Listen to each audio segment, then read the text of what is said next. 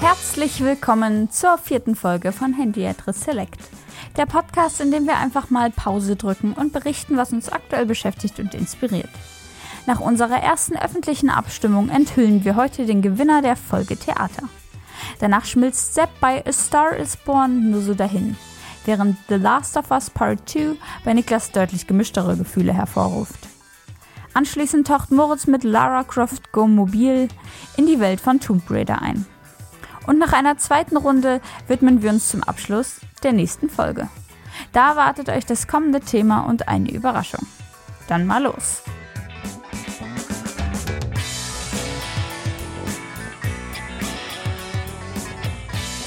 Und wir begrüßen euch ganz herzlich zu einer neuen Folge von Handyatris Select. Heute anscheinend vom, vom Jahrmarkt. Nochmal dabei sein, nochmal frei sein, nochmal rückwärts für 5 Mark. Was im Breakdance. Es ist noch. Nein, bei mir ist noch, bei mir ist noch ein bisschen äh, äh, The Whispered World Stimmung. Zirkus und so. Ist noch. Ah, ja, ich verstehe. Ja. Ein Gaukler, der Ja, Aber vor allem ist mir in der Corona-Zeit nichts ferner als ein Jahrmarkt. Aber ähm, das stimmt. also ich würde gern hingehen. Das Mir stimmt. ist auch in Nicht-Corona-Zeit nichts ferner als ein Jahrmarkt. Tatsächlich Ich bei mir, bei, ja mir, bei mir geografisch auch äh, sehr nah. Ja, das erste Mal. Die Steglitzer Das Festwoche. erste Mal, die Steglitzer Festwoche hat nicht stattgefunden, Freunde. Jetzt, äh, ja. Krass. Jetzt weiß ich gar nicht, wo ich das ganze überteuerte Plastikzeug herkriegen soll, was man nach einem Mal Spielen wieder wegschmeißt. Ja, keine Ahnung. Vielleicht fahre ich mal zu Kick. Bestimmt ein Online-Shop. Amazon macht, glaube ich, ganz viel guten Shit, aber nur so mein Tipp. Ja, So, was wolltest du eigentlich wir sagen? sind wir, äh, schon hier ersten paar Minuten schon wieder Blödsinn erzählt. Unfassbar. Wir begrüßen euch ganz herzlich zur neuen Folge Handyatris Select. Ähm, Katsching. Hm? Ich, ich jetzt schon Katsching. wieder Worte? Ach so, ich dachte. Da kann doch, da kann ich Nee, doch noch gar keinen. Fehler gemacht haben an dem Anfang.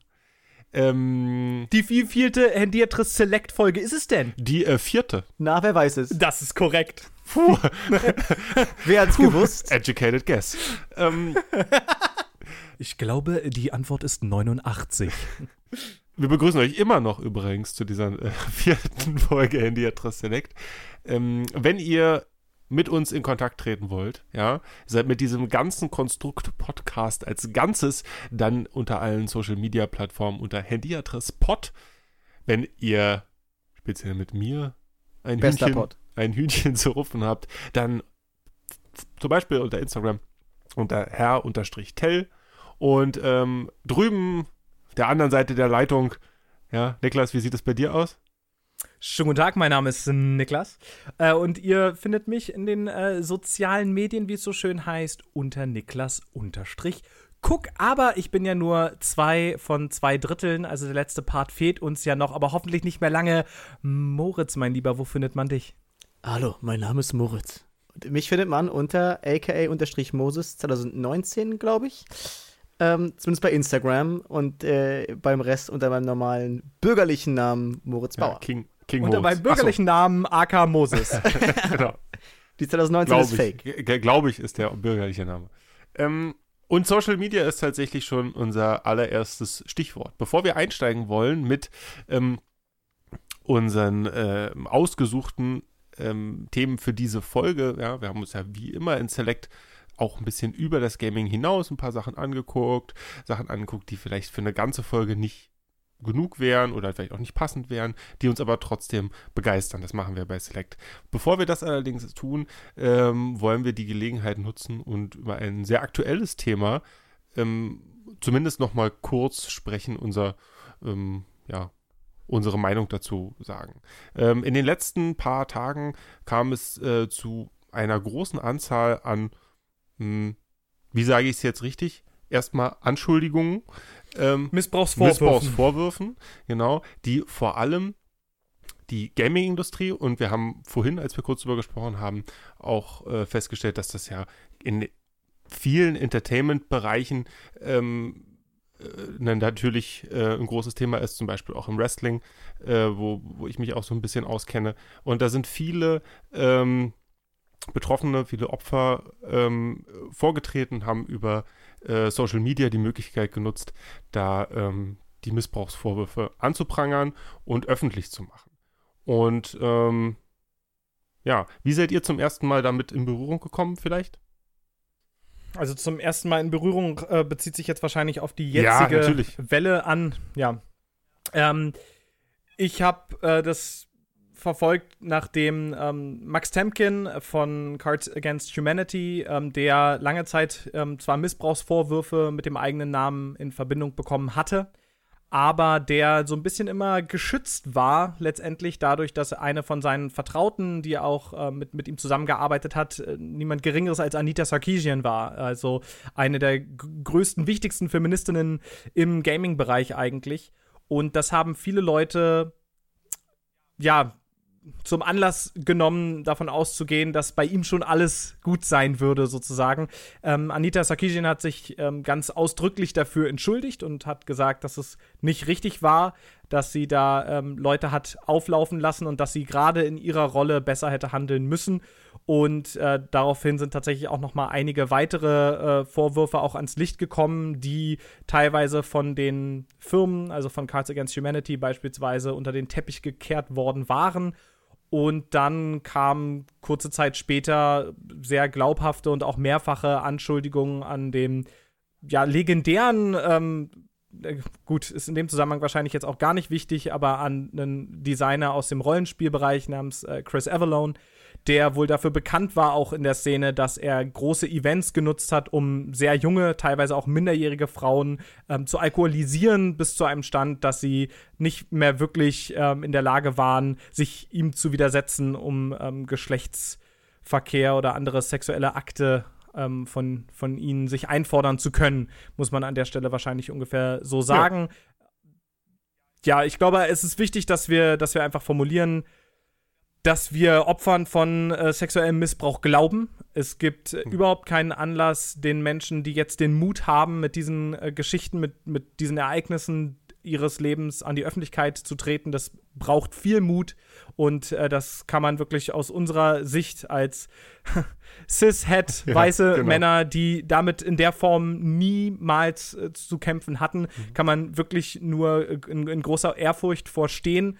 Und gleichzeitig muss man eben sagen, dass das, was da ähm, bestimmte Männer und eben aber auch eine ganze Struktur, die diese Männer deckt und ihnen diese Möglichkeiten überhaupt erst schafft, dass die von unserer Seite natürlich schärfstens kritisiert und angegriffen und soweit es in unserem Rahmen, in unseren Möglichkeiten steht, eben auch Schritt für Schritt bekämpft werden muss, aktiv. Genau, wir wollen aber natürlich gleichzeitig jetzt auch nicht Mansplaining betreiben zu äh, diesem Ja. Thema. Das wäre ähm, ähnlich, wie wir es ja auch schon neulich ähm, zu Black Lives Matter ähm, auch nicht tun wollten, weil wir uns auch gar nicht in der Position sowohl fachlich als auch persönlich äh, in, der, in der Lage dazu fühlen.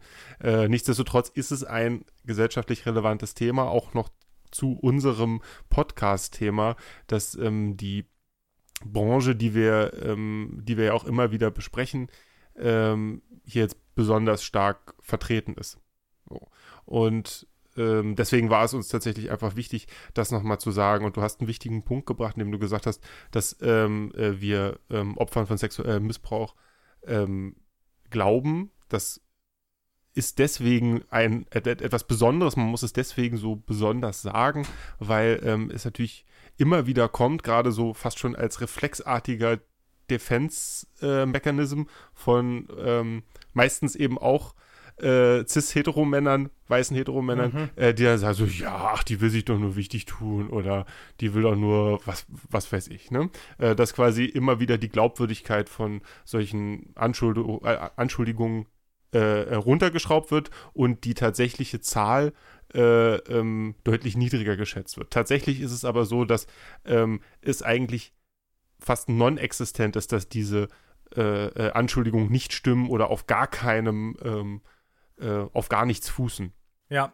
Absolut. Und ich meine, man muss ja auch sagen, es muss natürlich darum gehen, jetzt Individuen, die in der Form ähm, Menschen angegriffen haben, Menschen sexuell angegriffen haben, ähm, dass die natürlich jetzt zur Rechenschaft gezogen werden müssen, das ist überhaupt keine Frage, aber es geht eben auch darum, sich die Struktur, in der das überhaupt möglich ist, vorzunehmen. Und eine so eine Sache, die man aus Gaming-Events ja immer wieder hört, und das meinte Sepp gerade schon richtig, können wir jetzt auch in der Form und wollen wir in der Form auch gar nicht ausführen, weil wir dazu einfach nicht genug Ahnung haben. Wir sind nicht die Menschen, die auf diesen Events rumlaufen, aber es scheint wohl gang und gäbe zu sein, dass es überhaupt gar keine nicht alkoholischen äh, Getränke überhaupt gibt bei solchen Events, dass es eine, eine Bar gibt, die frei Wein, Alkohol ausschenkt, aber sonst eben auch nichts. Und dass äh, viele von den Events, in der gerade junge Menschen, die ähm, besonders, ähm, wie sagt man, vulnerable, Verletzlich. besonders schutzlos irgendwo auch sind und besonders verletzlich, die in der, in der Industrie groß rauskommen wollen. Mhm. Ist gerade für Frauen auch besonders schwer in dem Bereich, ist nach wie vor in der, in der in. Führungsebene und so weiter ein total männlich dominiertes Feld.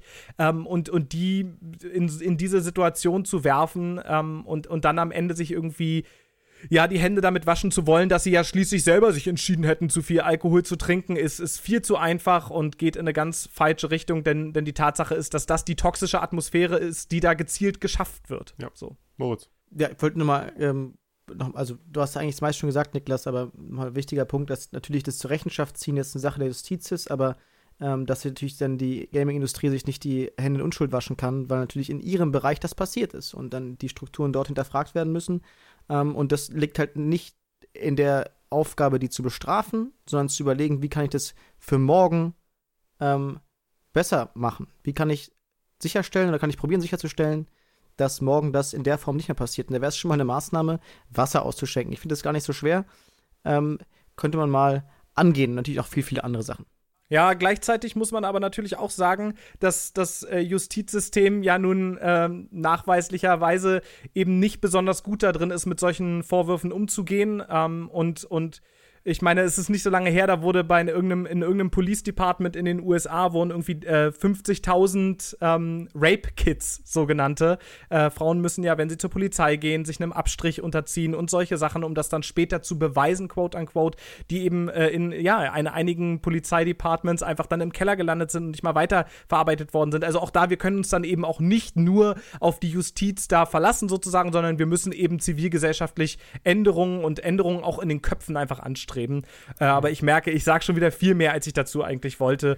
Ähm, ihr seht, wir können da auch lange drüber reden, aber es ähm, sind vielleicht auch nicht wir, deren Stimmen da jetzt gerade wichtig sind. Wir wollten uns quasi da einfach auch nur noch mal positionieren, ist sagen, es ist ein Thema, wenn ihr uns hört und wenn ihr ähm, im Thema Gaming generelles Interesse habt, ja, das ist uns ja auch bewusst. Wir haben ja da natürlich auch irgendwie eine, eine Sendungsrolle, ähm, wollten wir uns dann zumindest klar positionieren und sagen, wenn ähm, euch das weitergehend noch interessiert, was es sollte und ihr solltet euch damit beschäftigen, dann guckt bitte auf den einschlägigen ähm, Plattformen. Ähm, wir können auch gerne bestimmt ähm, in den Show Notes, wie sich so schön nennt, noch ähm, ein paar Links äh, äh, zur Verfügung stellen. Ähm, Ja. Ich denke, das soll es zu dem Thema erstmal gewesen sein. Und so unmöglich, wie es jetzt ist, aus diesem Thema jetzt herauszukommen und eine Überleitung zu machen, ähm, müssen wir es oder wollen wir es tatsächlich ja äh, trotzdem irgendwie hinbekommen. Und ähm, ja, Niklas, wie sieht's bei dir aus? Genau. Ich äh, nehme das jetzt mal so von dir entgegen. Ähm, ja, eine, eine Überleitung ist so unmöglich und wir machen sie einfach trotzdem. Wir wollen jetzt natürlich auch noch die letzte Folge auswerten und kommen deswegen jetzt zu so etwas erfreulicheren Themen. Mhm. Wir haben euch beim letzten Mal zum ersten Mal überhaupt darum gebeten, uns nicht alleine zu lassen mit der Wahl dessen, wer gewonnen hat, wer das beste Spiel, das Thema am besten getroffen hat. Das wurde sehr unterschiedlich interpretiert, aber, und das ist schon mal irgendwie die positive Nachricht, wir freuen uns sehr, es gab tatsächlich einige Rückmeldungen, das Interesse scheint groß zu sein, ähm, an, an dem Podcast in der Form teilzuhaben und wir freuen uns darüber total dolle Ja. und hoffen, dass das auch in Zukunft so bleibt oder sogar noch mehr Leute dazukommen. Selbst bei so einem Und kurzen ein- Zeitfenster, ne, muss, man muss das nochmal sagen. Es waren ja nur Genau. 48 Stunden. Stunden gewesen. Ja. Also das war ja Richtig, äh, Mission. Impossible. quasi, genau. Ja, Bei das der ist auch, also. damit geht äh, gleichzeitig auch das Versprechen einher, dass wenn wir es irgendwie einrichten können, und das werden wir in den allermeisten Fällen äh, tun können, werden wir euch in Zukunft länger Zeit lassen, eher eine Woche Zeit lassen zum Abstimmen. Äh, wir wissen auch, dass unser Podcast jetzt dann auch nicht so wichtig in eurem Leben ist, dass sozusagen, wenn er um 17 Uhr rauskommt und zweieinhalb Stunden dauert, dass er um 21.30 Uhr fertig gehört ist. Äh, das ist uns, äh, ist uns klar und äh, wir wollen in, in, in der Zukunft auf jeden Fall auch noch mehr Leuten über den längeren Zeitraum die Möglichkeit geben, abzustimmen. Richtig, vielleicht auch mit einem mit einem trotzdem was. mit einem besseren äh, Abstimmungstool vielleicht auch noch, dass ich das auch noch mal ein bisschen was erleichtert. Da arbeiten wir dran. Und ja, Ganz genau. Und auch um sicher zu gehen, dass niemand von euch Schlingeln etwa uns bei Instagram und über Mail schreibt. Das wäre ja Das ist ja auch bei Noch den ganzen schöner. Zusendungen würden wir das ja nie mitkriegen. richtig. Wenn da jemand doppelt richtig, wer soll das alles sortieren? Keine Ahnung. Ja. Ja, Dann und wenn du- ich wenn an du mit eine- moritz.bauer.schummel.net. Und dann Ja, und dann, Kreditkartenbetrug.to hat sich auch angemeldet. und dann über, überleg mal die ganzen Brieftauben, die noch kommen und die, und die gesungenen Telegramme an der Tür. Es ist halt wirklich, Richtig. ich sagen, verliert man leicht den Überblick. Tonke tragt ein Brief für den König. Stopp. Ganz genau. So, aber was haben denn unsere Einsendungen gesagt? Ne? Also wir, wir haben übrigens selbst auch mit abgestimmt und ähm, es war tatsächlich dieses Mal sehr knapp. Ich kann sagen, alle drei Spiele, ich werde hier ganz ähm, aufgeregt Ich von den anderen auch schon ja. angeguckt. Ähm, alle drei Spiele haben Stimmen bekommen. Ähm, Schon wir mal haben, gut. ähm, ja, ja, ja, auf jeden Fall. Wir haben also äh, hoffentlich alle was, oder anscheinend, nicht hoffentlich, anscheinend was mitgebracht, was, ähm, alle drei was mitgebracht, was in irgendeiner Form euch gefallen hat. Das freut uns natürlich sehr. Äh, bei Sepp ähm, kann ich sagen, zu The Whispered World wurde ein Aspekt hervorgehoben, den du selbst gar nicht so stark gemacht hast, was ich nochmal, ne, da war ja richtig Transferleistung dabei quasi. Ähm, und zwar der Aspekt der Katharsis. Hm. Also die Tatsache, dass durch den Reveal bei dir am Ende, ähm, dass da sozusagen nochmal die gesamte Geschichte auf den Kopf gestellt wird und in einem anderen Zusammenhang dann zu einem, zu einem auch emotionalen äh, Abschluss führt. Ähm, wurde ganz stark als Punkt hervorgehoben, warum dein Spiel das Beste für Theater gewesen sein sollte, weil diese Person speziell mit dem Medium des Theaters eben, und das ist ja irgendwo auch naheliegend, die Funktion der Katharsis verbunden hat. Hm, clever. Ja. Ja. Ist richtig. War richtig gut. Ja. Also das war, die Nachricht war fast besser als der Podcast. Ich wollte gerade sagen, äh, äh, dann liebe Grüße an ähm, den oder diejenigen, der das, äh, die das geschrieben hat. Ähm, ich gehe ja bald in Babypause. Vielleicht, ja, müssen wir nochmal drüber reden. Wird da ein Ganz Plätzchen genau. frei. Moritz und Hitman. Bei dir war der Punkt, der ganz stark äh, betont worden ist, mit, mit Verlaub, wenn ich das jetzt so sage, dass das Spiel geil ist und Fun macht.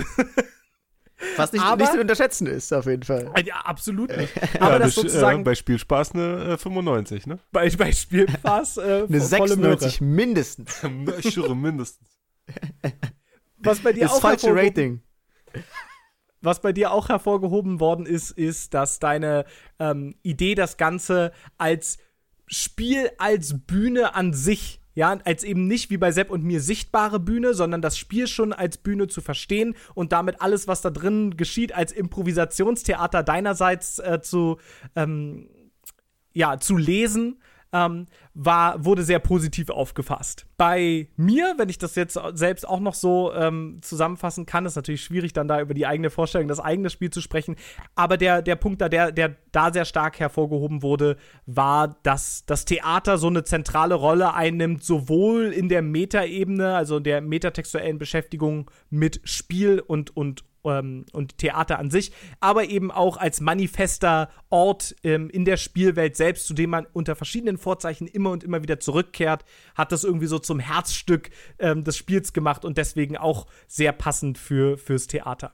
Jetzt haben wir folgende Situation. Tatsächlich haben zwei unserer Spiele äh, gleich viele Stimmen bekommen. Aber und deswegen äh, bin ich jetzt ganz freudig, die, die Krone jemand anderem zu überreichen. Denn in einem meiner, meiner Stimmen, die für Pathologic 2 gesprochen haben, kam dann am Ende der vielsagende Absatz, aber wenn ich ehrlich bin, würde ich jetzt trotzdem lieber Hitman spielen. Und 96 insofern, sage ich ja. Mindestens. ähm, insofern, wenn selbst die Stimmen für mich äh, nicht umhin kommen, äh, Moritz Spiel äh, zu Lob preisen, dann würde ich sagen, hast du das redlich verdient und äh, bist der König des Theaters, Moritz. da fühle ich mich ja sehr geehrt. Herzlichen. Glückwunsch! Ähm, hast du noch einige Worte zu, zu deinem Sieg? Genau. Du Ja, natürlich. Jetzt, du kriegst Ähm, jetzt quasi die, die goldene Lola überreicht. Oder denk, wie, heißt der, wie heißt der Theaterpreis? Den Teenie Award. Den Teen Choice Award. Teen Choice Ich Award. wusste, der dass ich- MTV, MTV ich- Music Award. Ähm, ich, wusste, dass ich gewinne, als mir die Frauenstimme zum ersten Mal beim Wiederspielen des Spiels äh, gesagt hat, Good luck, 47. ähm, da wusste ich, das kann ich eigentlich nur gewinnen, das Ding. Ja, und äh, insofern natürlich danke ich da, äh, für, für die Stimmen und äh, auch für die Stimme für Niklas, die am Ende wie trotzdem für Hitman stimmte, aber äh, nice. Schöne Nummer. Ja, sehr gut. Gut. Wunderbar. Da freue ich mich sehr. Ähm, und würde sagen, dass damit schließen wir dann auch mal die letzte Folge ab. Und Jungs, jetzt mal so ein bisschen mehr. Entspannt euch mal, ein bisschen Plauderlaune jetzt Okay. eher. Bisschen Sepp, hast du machen. uns was Schönes, Kleines, Nettes mitgebracht? Mhm, was Schönes, Kleines. Ähm, tatsächlich für mich gar nicht so klein, sehr, sehr schön, aber nicht so klein, denn es ist ein ähm, ganz, ganz, ganz besonderer Film, ja, den ich diesmal mitgebracht habe. Mhm. Das ist der Film A Star is Born. A Star is Born ist ein Film, der, äh, also diese Version, die ich meine, ist von 2018, denn dieser Film ist, glaube ich, viermal, ist das ist die vierte Version, ist ein aus äh, Oh, wow. aus ähm, 1937, von 54 und von 76. Also offensichtlich scheint so alle 20 Jahre, äh, so roundabout, äh, muss dieser Film nochmal neu aufgelegt werden. Ein neuer Stern geht auf. Richtig, richtig, genau. Ein Stern geht auf. So heißt er im Deutschen auch. Ähm, und ähm, tatsächlich damals äh, 54 mit großer Berühmtheit äh, Judy Garland. Ähm, Oh ja. Die Version gespielt. kannte ich auch Genau, tatsächlich. die, die hat, hat man so mal irgendwie gesehen. Dann hat man mit Sicherheit auch gesehen, ähm, zumindest mal so im Vorbeigehen, die äh, 76er-Version mit Barbara Streisand. Ähm, und ähm, heute, es, es müssen sozusagen immer die großen Gesangstalente ihrer Zeit quasi spielen, diesen Film. Und heutzutage, 2018, ist es dann Lady Gaga, die ähm, in dem Film mitspielt. Und zwar in. Was ist los? Ich bin einfach, ich, ich freue mich nur total, weil ich bin äh, großer Lady Gaga-Fan Ich auch. tatsächlich. ich auch. Finde die echt super. Mega, ich auch total. Finde die total super. Das war meine erste äh, wirklich aktiv wahrgenommene Ha- Halftime-Show Super Bowls war Lady Gaga. Ja. Ähm, und da bin ich auch, ähm, also die, die Halbzeit war echt kacke, die erste, aber die hat's mal rausgeholt. Da war ich noch wieder motiviert für den Scheiß. Also, ähm, ich glaube, ich glaube, so eine Show von ihr ist auch nochmal richtig cool. Also, das ist, glaube ich, so ein richtiges Spektakel. Ähm, ich habe mal vor gefühlt tausend Jahren Pink live gesehen, die ich auch super finde.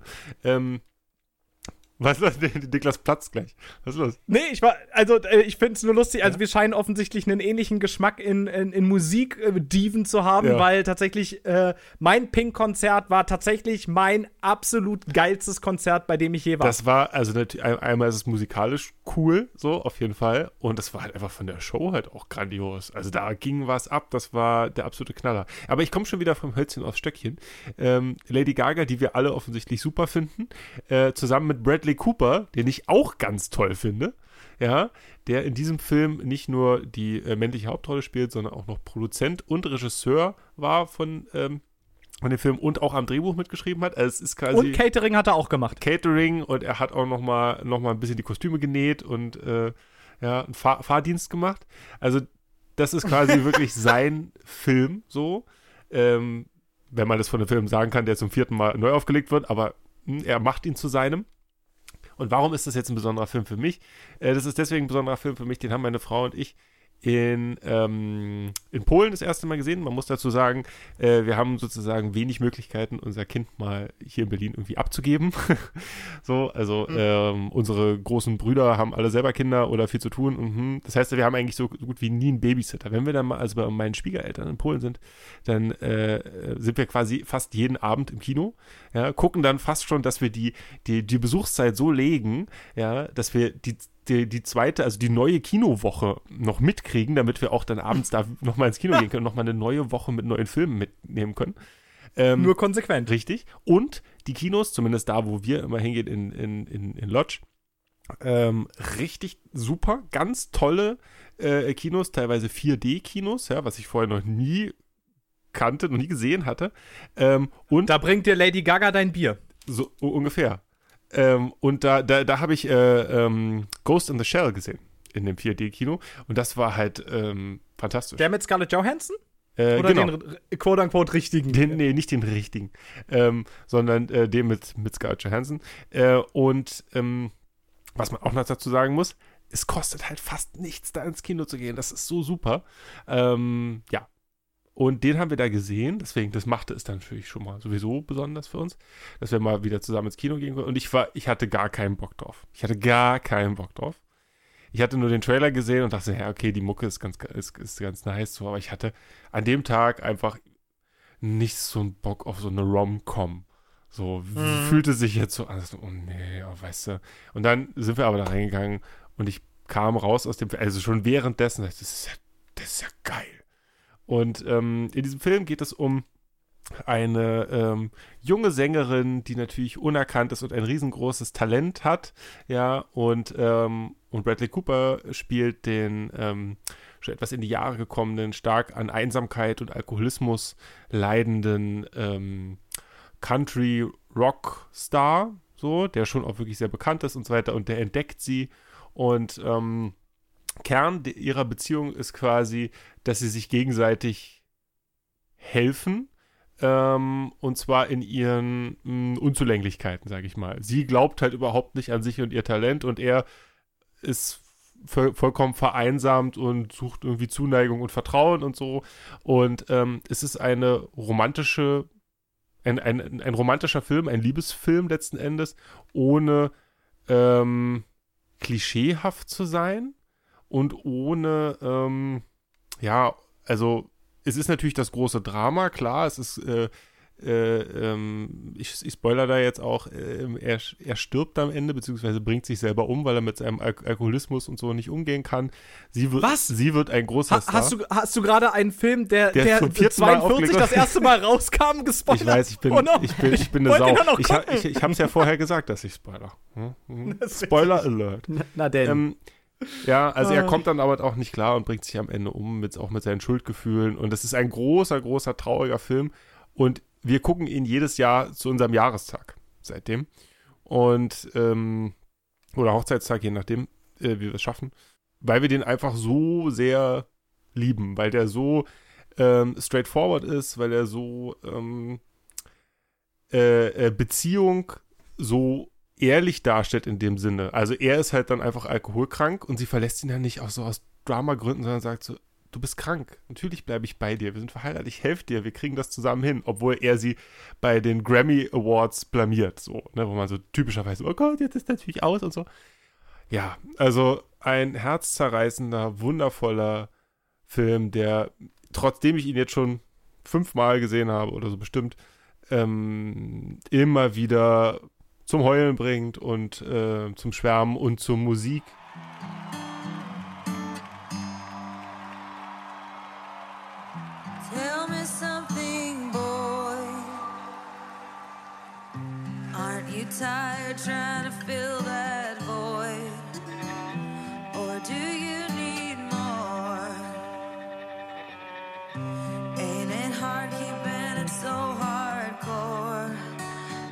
Es ist natürlich ein, ein Film, in dem es um Musik geht. Sie ist Sängerin, er ist Sänger und ähm, es ist sind unglaublich gute Songs. Unfassbar.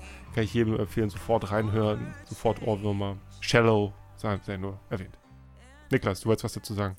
Ja, also mich würde noch mal interessieren, das ist ja ein Film, der, wenn du ihn erstmal so beschreibst, klingt es ja nach dem Klischee schlechthin. Also der ganze Plot, ne? Mhm, Der total. alte, verbrauchte Sänger und äh, Genau. trifft dann aber und die haucht ihm neues Leben ein Genau. und so. Ähm, wieso oder in welcher Form schafft es der Film trotzdem nicht Klischee zu sein? Mm, Was macht den so besonders? weil ähm, ich glaube, es ist auch vielleicht ein bisschen die Chemie zwischen den beiden. Ähm, ob, die, ob die jetzt real auch so war, weiß ich nicht. Wenn nicht, dann spielen sie es halt einfach gut.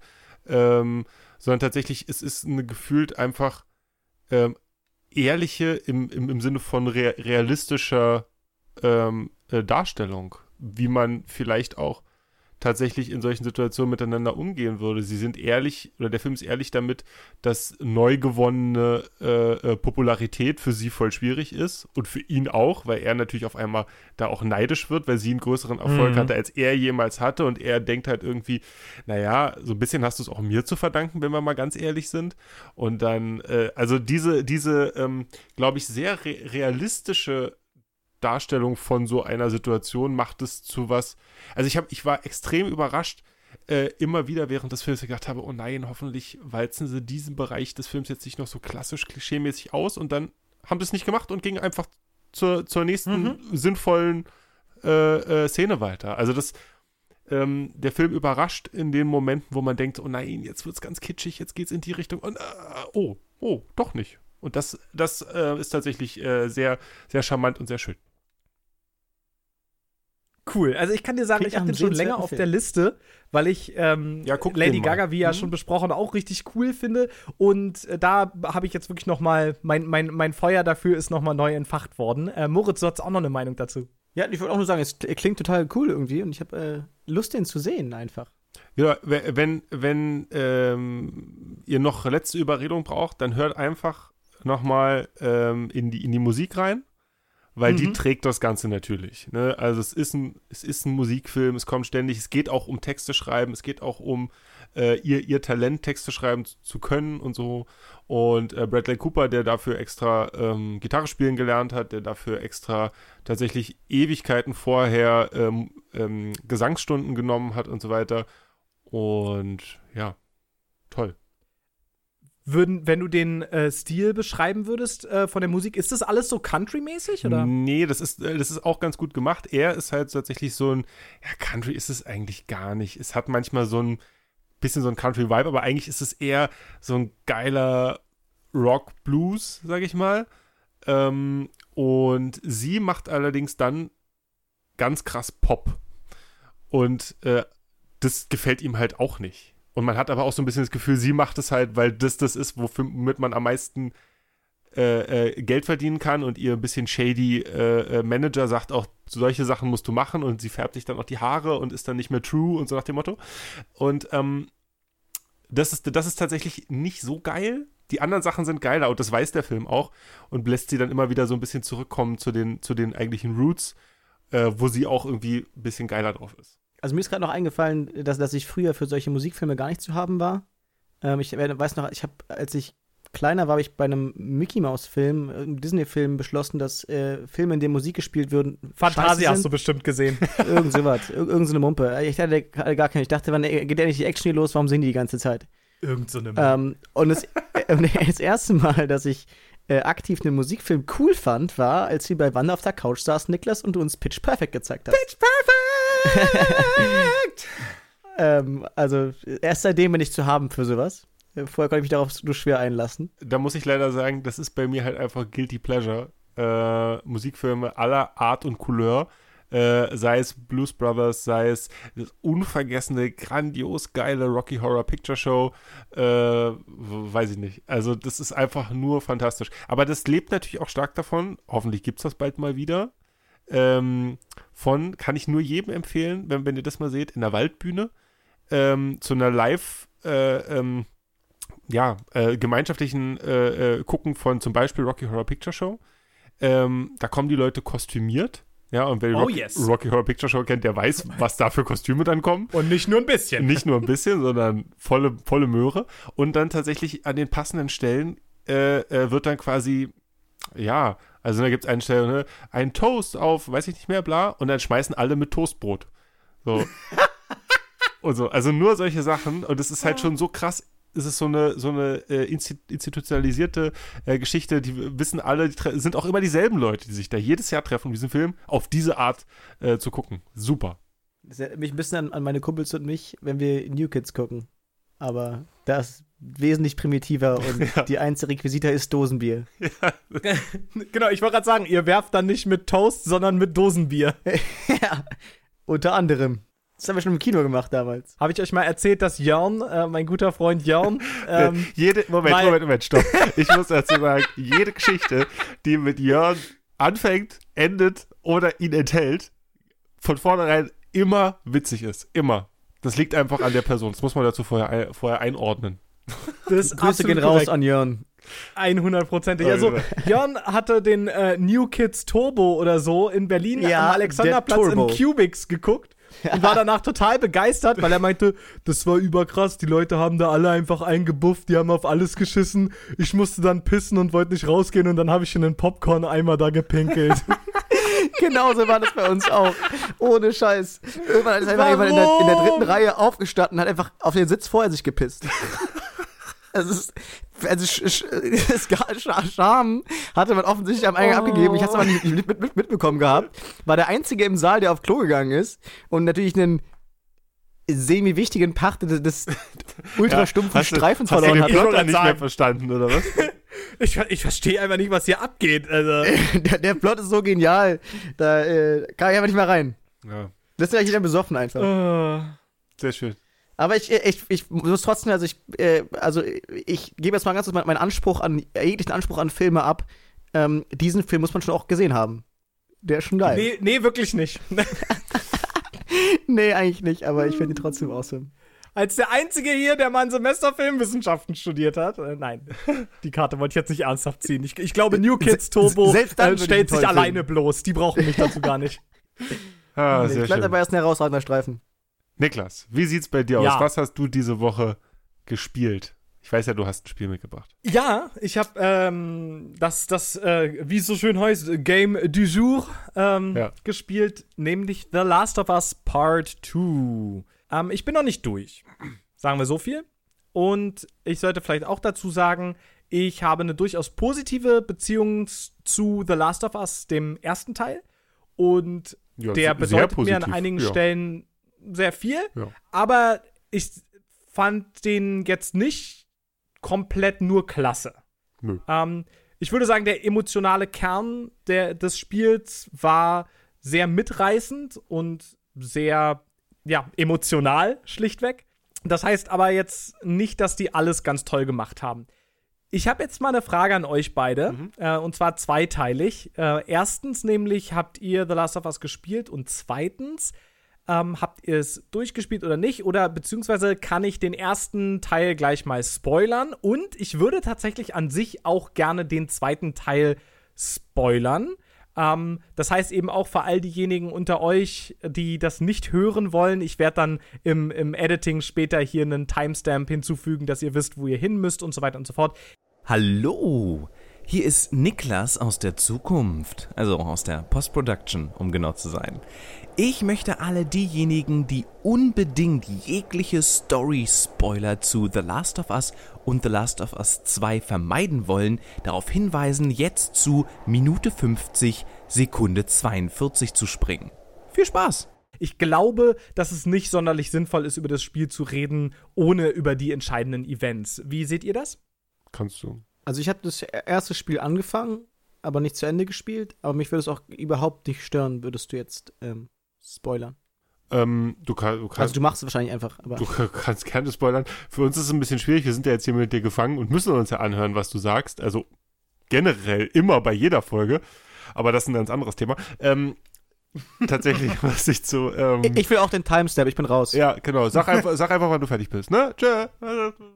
Ähm, zum ersten Teil muss ich sagen, äh, du hast es jetzt ein bisschen unterverkauft oder du hast deine Meinung ein bisschen zu dem Spiel geändert, was, was natürlich legitim ist und sein kann.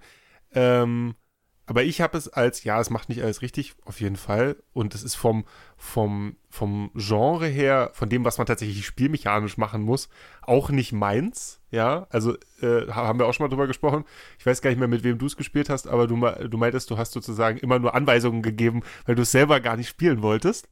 Ja, Mit Dennis, Ach, mit tatsächlich. Du mal. Und ähm, aber natürlich äh, äh, war es sozusagen ein, wie du richtig gesagt hast, eben emotional wichtiges und tolles Spiel und für mich äh, ein absolutes ähm, Traumspiel für die für die PS3 damals. Also das war, es gab eigentlich für mich auf der Konsole nichts Besseres, so und ähm, das war tatsächlich bei uns familienintern mit, mit meiner Frau zusammen. Wir haben das zusammengespielt. Das war für uns beide einfach so unfassbar gut, dass meine Frau ernsthaft gedacht hat, ich habe jetzt als Überraschung die PS5 mit dem Last of Us einfach, einfach mal so gekauft, um sie zu überraschen. Hat sie gedacht. So, weil das wirklich für uns so ein, ähm, das ist ein, das ist ein System Seller. Ganz klar. Ja, absolut. klar. Und ich, also ich muss sagen, die, den Optimismus von deiner Frau, dass du äh, die PlayStation 5 jetzt schon gekauft hast, obwohl die im November erst ich weiß, rauskommt, vorbestellt. äh, zeigt, zeigt nochmal, äh, wie wichtig dieses Spiel war für die PlayStation. Ja, also. The Last of Us ist ein Spiel von Naughty Dog, die sehr bekannt geworden sind mit ähm, Uncharted, aber vorher auch schon äh, erfolgreiche Spiele gemacht haben, aber eben in einem etwas anderen Stil, sagen wir mal. Die haben äh, Crash Bandicoot gemacht. Ist äh, also ein 3D-Plattformer und sind dann irgendwann übergegangen zu den, wie man sie heute nennt, Prestige-Titeln. Also Videospiele, die den allerletzte grafische Möglichkeit aus den PlayStation-Konsolen rausdrückt und äh, das absolut cinematische äh, Ereignis letztendlich darstellen, die einen ähm, stufenlosen Übergang zwischen Gameplay und, und, und ähm, Cutscene hinkriegen und eben emotionale, mitnehmende Geschichten erzählen. Also Und ich Grafik glaube- 97 bei GameStar. Also, wenn nicht sogar mehr. Und ich glaube, dass die Prestige-Titel ein bisschen ein Problem haben und ich finde, das ist jetzt bei spätestens bei Last of Us Part 2 irgendwie sehr, sehr ersichtlich geworden, nämlich dass sie gleichzeitig vor vielen Jahren hat ja mal Roger Ebert, der bekannte äh, Filmkritiker, als er noch gelebt hat, hat gesagt, Videospiele könnten niemals Kunst sein.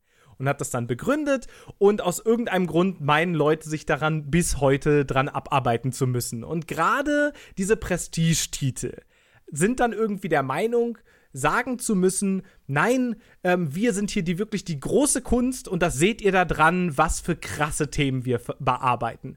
Und ich habe das Gefühl, dass in manchen Stellen diese Spiele da eine Sackgasse gelaufen sind und sich sozusagen einem unter einem Druck begeben, unter den sie gar nicht müssten. Lasst doch Roger Ebert reden, was er will. Macht doch einfach euer Ding. Ihr müsst nicht noch bestürzender als Schindlers Liste auf euer, auf euer Spiel draufschreiben oder was auch immer. Und tatsächlich, ihr lacht, ne? Aber so eine Vergleiche kamen jetzt im, im, im Nachhinein mit The Last of Us, was einfach völlig geschmacklos Ach, und nicht mal passend wirklich, ist, ne? ehrlich gesagt. Es war nicht nur ein, äh, ein Zitat von dem äh, Backcover dieses zweitklassigen Films aus dem Bus nach Krakau, ne? Das kam Nein, ja wirklich nein. auf die Debatte, ne? Ganz genau. The Last of Us 1 endet mit, und ich sag euch jetzt mal kurz einfach meine Interpretation oder meine zwei Interpretationen des, des Endes. Es geht in, in The Last of Us um eine Zombie-Apokalypse, die ähm, ja verschiedene Dramen eben auch zwischen menschlichen Fraktionen als, als Hintergrund sozusagen ähm, zugrunde liegt. Und es geht darum, dass es ein Mädchen gibt namens Ellie, die ganz besonders wertvoll und wichtig ist. Und im Laufe des Spieles erfahren wir als Joel so ein bisschen ihr Ziehvater, der selbst seine Tochter verloren hatte und dann so langsam eine vorsichtige Beziehung zu ihr aufbaut, erfahren, dass ihr Geheimnis ist, dass sie immun ist. Sie wurde gebissen, aber sie ist nicht zu einem Zombie geworden. Und sie ist also nun die große Hoffnung von einer äh, Vereinigungsnamen den, namens den Fireflies, ähm, aus, aus ihr einen Art Impfstoff, Impfstoff zu entwickeln. Und so bringen wir also Ellie ähm, dahin, wo die Fireflies eben die medizinischen Möglichkeiten haben, mit ihr an ihr Experimente zu vollziehen. Und sie gibt, begibt sich in die Hände dieser Ärzte. Und es gibt auch, gab für mich zumindest immer auch so ein bisschen das Gefühl, dass Ellie sehr genau weiß, was sie da tut und auch sehr genau weiß, dass sie sich unter Umständen opfern muss, um diesen Impfstoff herzustellen. Oder Ja, Sepp, das ist nicht nur mein. Nein, das ist Ja. nicht über, übertrieben. Das ist eher, glaube ich, sehr bewusst. Und ich glaube, dass eher Joel noch ein Problem damit hat als sie. So war es Genau. meiner Meinung nach die Darstellung. Voll, da bin ich, gehe ich genau mit. Äh, das ist nämlich dann genau die Gesch Situation. Wir sind auf einmal dann wieder in den Füßen von, von Joel sozusagen und ähm, der kann das nicht zulassen. Der hat ge- sozusagen, und da gibt es jetzt eben zwei Lesarten. Ja, man kann sagen, die Fireflies haben schon seit Jahrzehnten Sachen probiert und haben nichts geschafft. Wir haben überhaupt keine Ahnung, ob das tatsächlich jetzt eine besonders große ähm, na, Chance gegeben hätte, dass das überhaupt klappt. Man weiß es einfach nicht. Und Joel hat schon einmal eine Tochter verloren und er kann sozusagen auch diese Ziehtochter nicht verlieren und, und stürmt da rein oder wir stürmen da rein und ballert alles tot, was da irgendwie um diesen Operationstisch drum steht. Eben einfach nur Ärzte, die sagen, nein, bitte nicht, du weißt nicht, was du tust. Und er befreit sie in Anführungszeichen. Und das äh, Spiel endet damit, dass, dass er, dass Ellie aufwacht von der ähm, Narkose und, und ihn fragt, was passiert ist. Und er hat gesagt, sie haben sie getestet, es sei dabei nichts rausgekommen. Und die Art und Weise, wie Ellie sagt, okay, ähm, scheint ganz klar zu kommunizieren, sie weiß, dass Joel sie äh, gerettet hat, in Anführungszeichen. Und aber auf der anderen Seite eben ihr die Chance gegeben hat, das der Menschheit zu geben, ja, ihre, ihre Gabe, ihre Immunität. Ich finde, So. so. äh, für so, so wie du es jetzt zusammengefasst hast, bin ich äh, ein bisschen äh, enttäuscht tatsächlich, äh, dass sie diesen ähm, sehr vorhersehbaren Weg gegangen sind. Also so, also wenn man jetzt quasi sich so vorgestellt hat, welch, welchen, welche Wege sind jetzt da möglich, da könnte ja alles Mögliche passieren in so einem zweiten Teil. So ein bisschen so, ach, das habe ich aber schon mal irgendwo gehört. War das bei Walking Dead nicht auch so? Oder so? Also, pff, das finde ich jetzt irgendwie ein bisschen Achso, na, das, was ich jetzt gerade zusammengefasst habe, war ja bisher nur der erste Teil. Ja, aber Ne? so. Achso, ich habe hab es jetzt so verstanden, dass das da jetzt einfach so weiter erzählt wird. Nee, nee, nee, nee. nee, nee. okay. Gut, dann habe Genau. ich dich missverstanden. Nee, also das, äh, was ich damit nur meinte, war, das war sozusagen so ein bisschen die Epilog-Szene. Mhm. Ja, von, von Last of Us 1. Und ja, diese, diese Geschichte und die Beziehung zwischen Joel und Ellie hat mich auf jeden Fall total mitgenommen. Äh, absolut. Ist, als es dann irgendwie in, äh, im letzten Drittel des Spiels gibt es eine Situation, in der man ähm, an Ellie vorbeigeht, nachdem man was gem gemacht hat, was man mechanisch schon tausendmal gemacht hat, aber auf einmal hat man die Möglichkeit, neben ihr Dreieck zu drücken und dann gibt sie einem einen High Five. Ähm, und auf so eine Art und Weise wurde die Beziehung zwischen den beiden so behutsam aufgebaut. Und ähm, ich bin am Ende, muss ich ganz ehrlich sagen, auch wenn ich im Nachhinein ein bisschen sauer auf mich selbst war, sozusagen, ich habe überhaupt nicht drüber nachgedacht. Ich bin da einfach reingegangen, habe alles abgeballert, was mir in den Weg kam. Auf gar keinen Fall fest irgendjemand Ellie an. So, auf gar keinen Fall. Also insofern hat das Spiel da bei mir dramatisch erreicht, was es erreichen wollte. Aber der Punkt ist auch so ein bisschen, und damit leite ich jetzt auch über zu Last of Us 2, der Punkt ist so ein bisschen, man hatte auch keine Wahl. Das Spiel wäre, man hätte nicht gehen können. Das Spiel wäre nicht zu Ende. Man hätte die Ärzte nicht irgendwie ähm, einfach nur die Pistole auf sie richten können und dann Ellie mitnehmen oder so. Das Spiel ist nicht weitergegangen, solange man die nicht alle abgeballert hat. Und jetzt dreht sich Last of Us 2 um, guckt in die Kamera und sagt, ja, schon krass, Gewalt und so, ne? Du machst ja ganz schön viel Gewalt. Und das machen die dann halt für 30 Stunden. Ähm, und zwar. Danke, Spiel. Genau.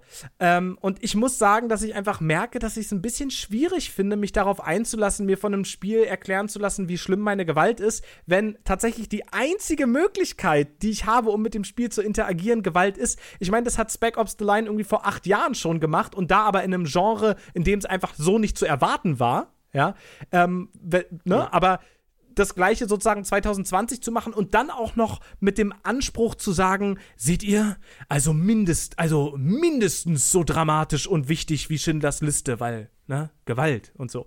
Und gleichzeitig führt kommen, kommt Naughty Dog auch in dieses Problem, die Spiele, die sie entwickeln, sehen so gut aus, haben so eine hohe Fidelität dass so dieses Problem von dem Uncanny Valley einfach krass eintritt. Also wenn dann mal irgendwas ausglitscht, wenn dann mal irgendwas komisch aussieht, dann wirkt es so lächerlich in dem Zusammenhang, weil halt alles andere eine so ähm, Spannungs, also im Sinne von die inneren Systeme sind nicht unter Spannung, sondern die greifen alle perfekt ineinander. Wenn dann mal was klemmt, dann hat man das Gefühl, oh nee, Leute, ne? Also, ähm, und, und insofern, ich bin mit Last of Us 2 noch nicht so ganz warm geworden. Ähm, es macht trotzdem, also es, es hält mich trotzdem dran. Ich habe es auf jeden Fall mehr gespielt jetzt die letzten Tage, als ich erwartet hätte. Und ich habe auch immer wieder Lust dahin zurückzukehren. Aber auf der anderen Seite ist der Punkt tatsächlich, wusstet ihr, dass Mord richtig schlecht ist und man das nicht machen sollte? Nee. Nee. Ja, also ich, ich bin auf jeden Fall ein, ein bisschen zwiegespalten und ich glaube, dass das Spiel von, von sich selbst und der eigenen Message einfach ein bisschen mehr hält, als es irgendwie zwingend nötig wäre. Hm. Ja, es ha- hatte natürlich insgesamt eine hohe Fallhöhe. Ne? Also ich meine, das, da hat jeder darauf gewartet, wie wir auch schon gesagt haben. Das war klar, dass ein System-Seller werden wird und da ist natürlich der Erwartungsdruck hoch und ist leider natürlich, wenn du jetzt sagst, dass sie in diese Falle getappt, äh, der, die Falle der eigenen Wichtigkeit getappt sind, ähm, das ist natürlich so ein bisschen schade, tatsächlich in dem Also- Zusammenhang. Ich sag's mal ganz konkret, weil daran kann man so gut festmachen. Am Anfang des Spiels ähm, spielt man ganz kurz einen anderen Charakter, der auf der Suche ist nach Joel. Mhm. Und dieser andere Charakter ist offensichtlich die Tochter oder was auch immer von einem der Ärzte, die Joel gekillt hat. Hm. Und die ist mit einer Gruppe unterwegs und die fangen Joel und die bringen ihn brutalst um. Auf eine Art und Weise, wie ich es ehrlich gesagt auch nicht gebraucht hätte. Aber Mhm. das Spiel will mir halt zeigen, boah, krass, guck mal. Mhm. Ähm, und daraufhin ist die erste Hälfte des Spiels so ungefähr, schätze ich mal, ich, wie gesagt, ich habe es noch nicht durchgespielt, ich kann es nicht sagen, Hm. geht man mit Ellie und ihrer Freundin, also ihrer, ihrer Lebensgefährtin ähm, Dina, äh, gemeinsam auf die Jagd nach diesen Leuten und, und bringt die nacheinander um, um sich zu rächen für Joel.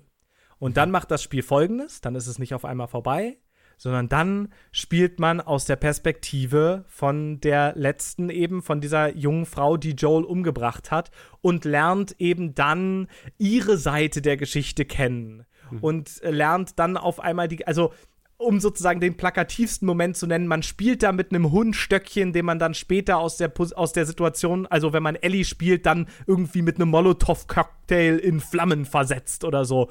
Und das Spiel ist so, boah, krass, überleg mal, du weißt sogar, wie der Hund heißt, du hast mit ihm Stöckchen gespielt. Ist das nicht krass, Mann? Und ich denke so, ja, aber du gibst mir überhaupt keine Möglichkeit, hier einen Ausweg zu finden, außer einfach das Spiel auszumachen. Also halt mir das doch bitte nicht so lehrmeistermäßig vor, dass ich hier jetzt das Einzige tue, was du mir als Möglichkeit gibst. Und und dann ist halt auch der Punkt, auch bevor ihr gesagt habt, versetzt euch doch mal in ihre Schuhe, habe ich schon darüber nachgedacht, dass diese Leute ja offensichtlich auch ein Motiv hatten. Also es Ja. war für mich sozusagen, bevor sie ihren großen Reveal gemacht haben, war das schon total klar und Teil der Story. Und Ja. wenn dann das Spiel sich halt umdreht und sagt, krass, ne, daran hast du nicht gedacht und ich denke, ja doch, daran habe ich aber 100%ig gedacht, ist es halt ein bisschen dünn. G- Genau daran. Ja. Ähm, also ich habe noch nie bei Metakritik gesehen, dass, also gerade bei solchen ähm, Blockbustern, dass der ähm, Metascore und der User-Score so weit auseinandergehen. Oh, Ja, also Moritz, das ist leider eine ganz 94 andere Geschichte. Ich, ich, ich, ich habe auch schon so ein paar Headlines gesehen Ja. ähm, und würde trotzdem ganz kurz, ich nehme an, dass du da ein bisschen mehr drin bist und deswegen wollte ich die Chance nutzen, nochmal nachzufragen. Also nochmal, um es auf, auf den Punkt zu bringen, der Metascore äh, liegt bei 94, wohingegen äh, auf der gleichen Homepage ähm, auf Metakritik der User-Score bei 4,8 liegt.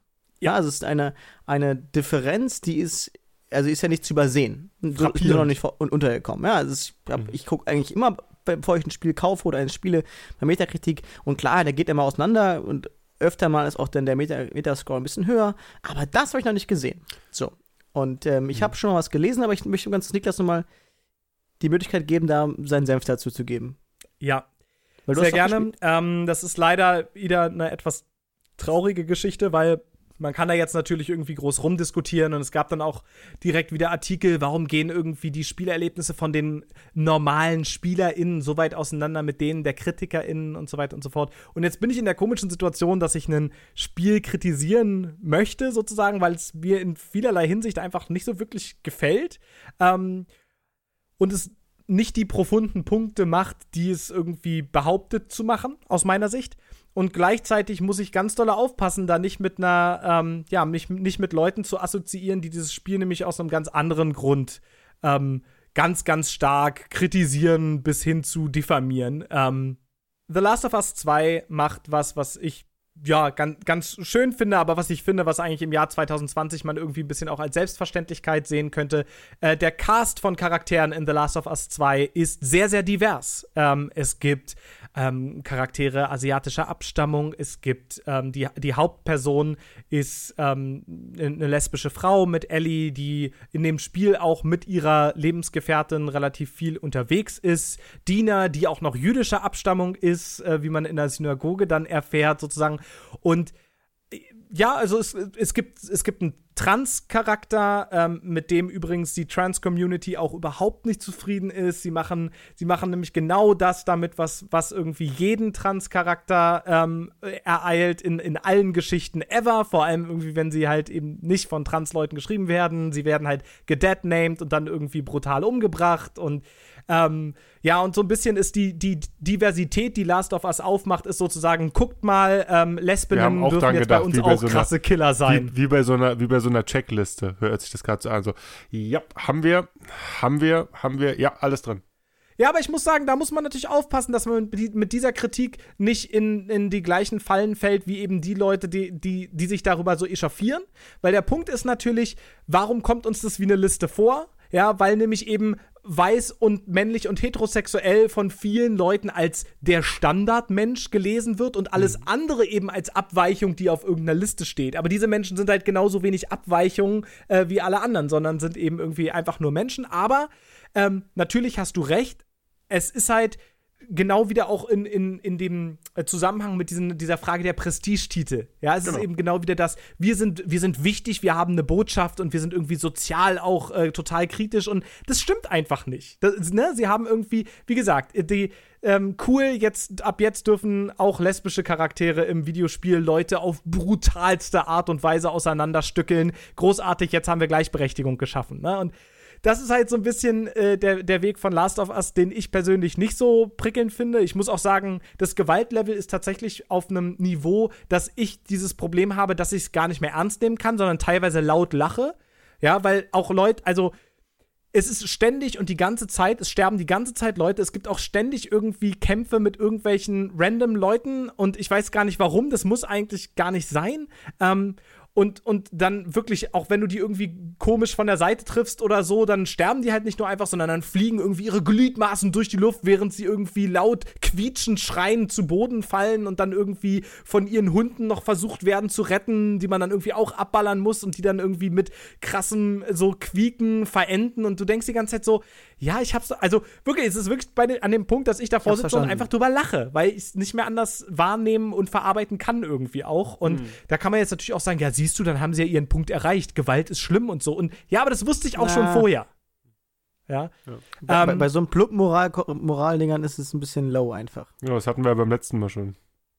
Aber jetzt Ja. ist natürlich der Punkt, dass ähm, ja, Michael, der überhaupt äh, in seinem Gaming-Keller findet, dass äh, Lesben in seinen Spielen eh nichts zu suchen haben, findet natürlich Last of Us 2 nicht aus diesen Gründen irgendwie nicht so das tolle Spiel, sondern natürlich gab es von, von, von erzkonservativen und, und rechten und regressiven Kräften eine große Kampagne gegen dieses Spiel, weil sie eben gesagt haben, sie verschwulen uns unsere Li äh, Videospiele und dieser ganze Scheiß und dieser ganze Schwachsinn. Und da kommt auch noch ein Trans-Charakter vor und das ist ja, ne, also das heißt, da äh, hat, hat die, ähm, dieser Score, der bei Metacritic lache nur- zustande gekommen ist. Ich lache nur über den Begriff verschwulen. Ja, gut. Das ich, äh, Ja, was für ein Schwachsinn. Ja, ist schön. was, was soll schön, das Aber, also- also, heißen? die, aber die Ja, Begriffe was soll werden das benutzt heißen? Was in soll der das Form. bedeuten? Moritz, ja? Ja, aber die, diese Begriffe werden in der Form auch benutzt. Ja, es ist Ähm, mir schon absolut, das ja. Und- und suggerieren ja einfach auf- es ist echt, äh, ja. kaputte Weise, man, man, man könne jemanden verschwulen. Und das wird dann schön, ähm, zum Beispiel über diese Medien So. gemacht.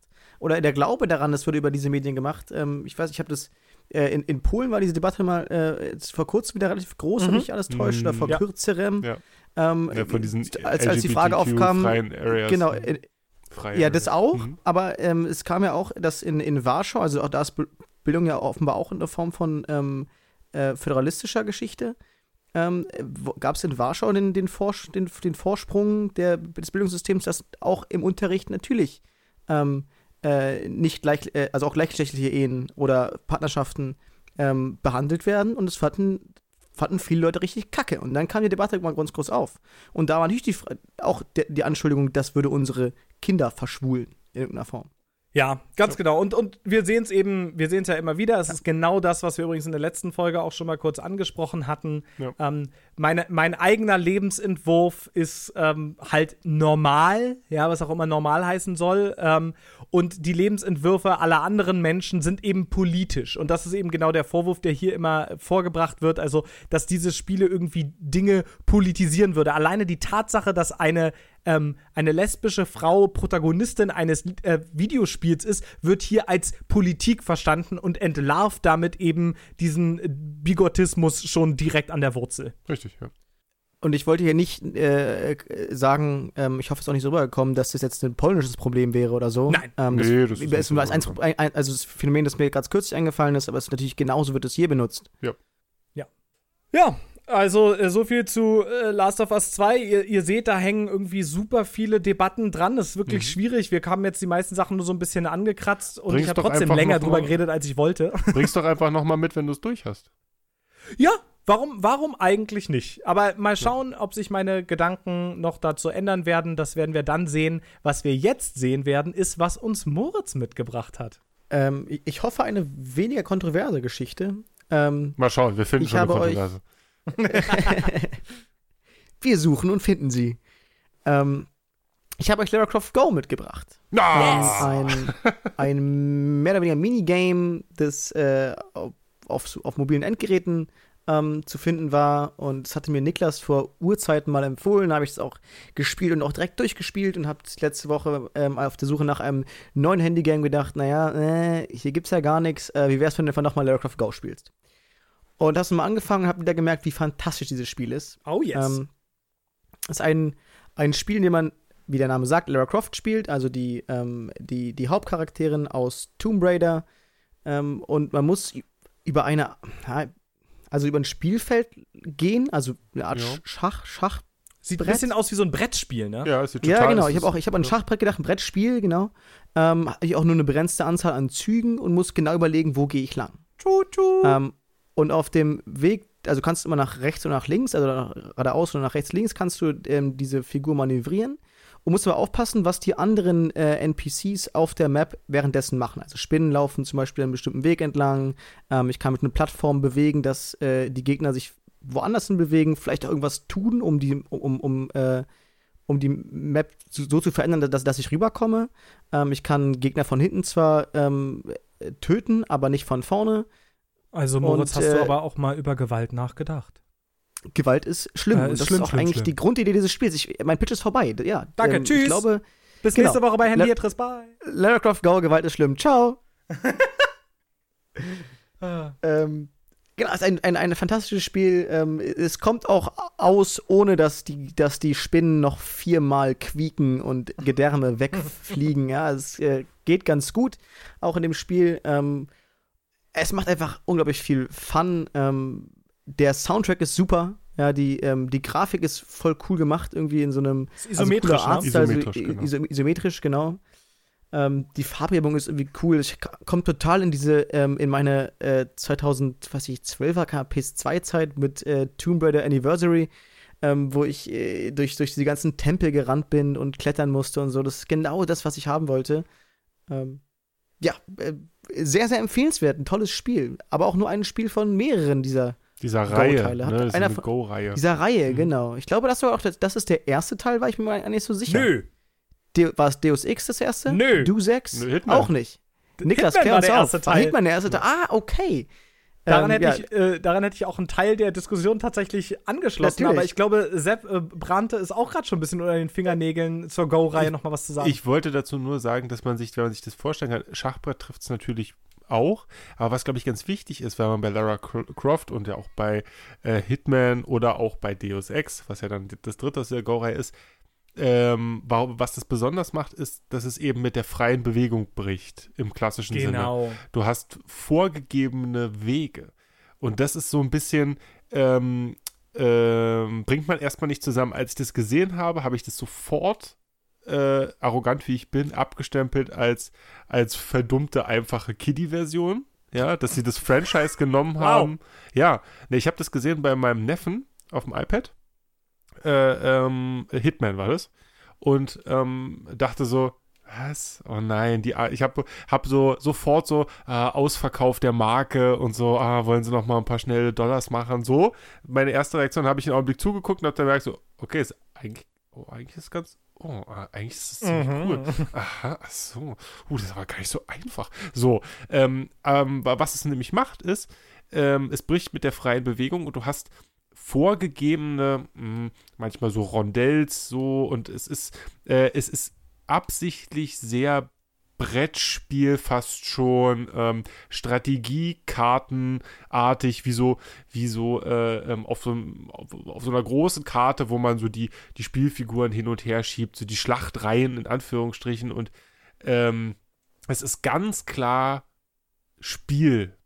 Ne? Also es geht, geht nicht darum, irgendwie wie sonst in diesen drei Teilen n- äh, irgendwie da besonders stark in die Immersion zu kommen, sondern es ist ganz klar, die Mechanik steht ganz klar im Vo- Vordergrund. Ah, Ich muss dazu noch sagen, dass Hitman Go, ich habe es auch mal kurz angespielt, ähm, auch noch deutlich mehr mit dem Brettspiel-Design äh, äh, Design auch spielt. Ja. Hm. Ähm, also auch ganz klar, auch mehr, also noch, noch viel mehr als, als Lara Croft Go kommuniziert, oh, wir, wir sind jetzt hier die ähm, eine Art Brettspiel und äh, du kannst die Figur aber frei, frei bewegen oder mehr oder weniger frei bewegen. Also vielleicht sogar gar nicht so frei bewegen.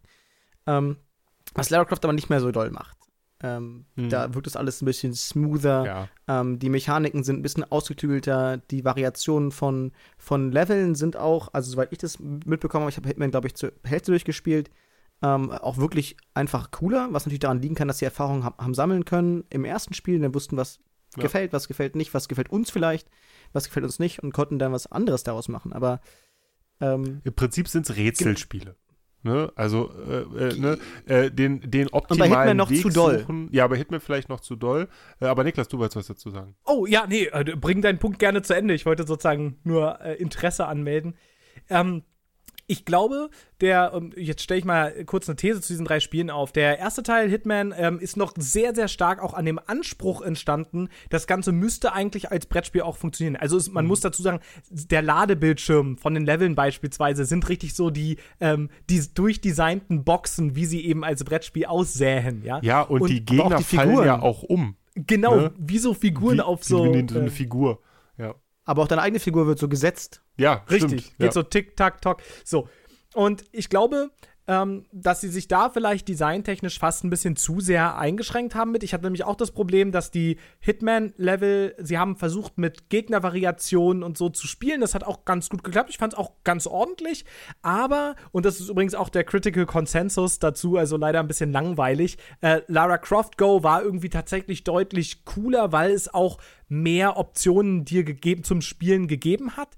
Man hat gemerkt, die sind dazu von diesem Brettspieldesign ein bisschen weiter weggegangen, haben gesagt, okay, wir wollen, wollen doch den SpielerInnen doch noch ein paar mehr auch Fähigkeiten und Möglichkeiten und Herangehensweisen geben, um diese Puzzle zu lösen. Denn es passiert ja alles immer nur schrittweise. Also nur wenn ich ziehe, ziehen die anderen auch. Ja, es ist also ein rundenbasiertes Spiel. Und dann, um den Punkt noch zu Ende zu bringen, haben sie Deus Ex Go rausgebracht und auch da ähm, da war dann vielleicht der Punkt erreicht, an dem sie es ein bisschen übertrieben haben. Also bei Deus Ex Go haben sie dann, dann nämlich noch mal mehr Möglichkeiten und dann noch den Hack-Modus und weiß ich nicht. Und man muss ja positiv sagen, das haben die immer gut an den tatsächlichen Spielreihen auch äh, angelehnt. Also dass bei Deus Ex Hacken vorkommt, macht ja an sich total Sinn.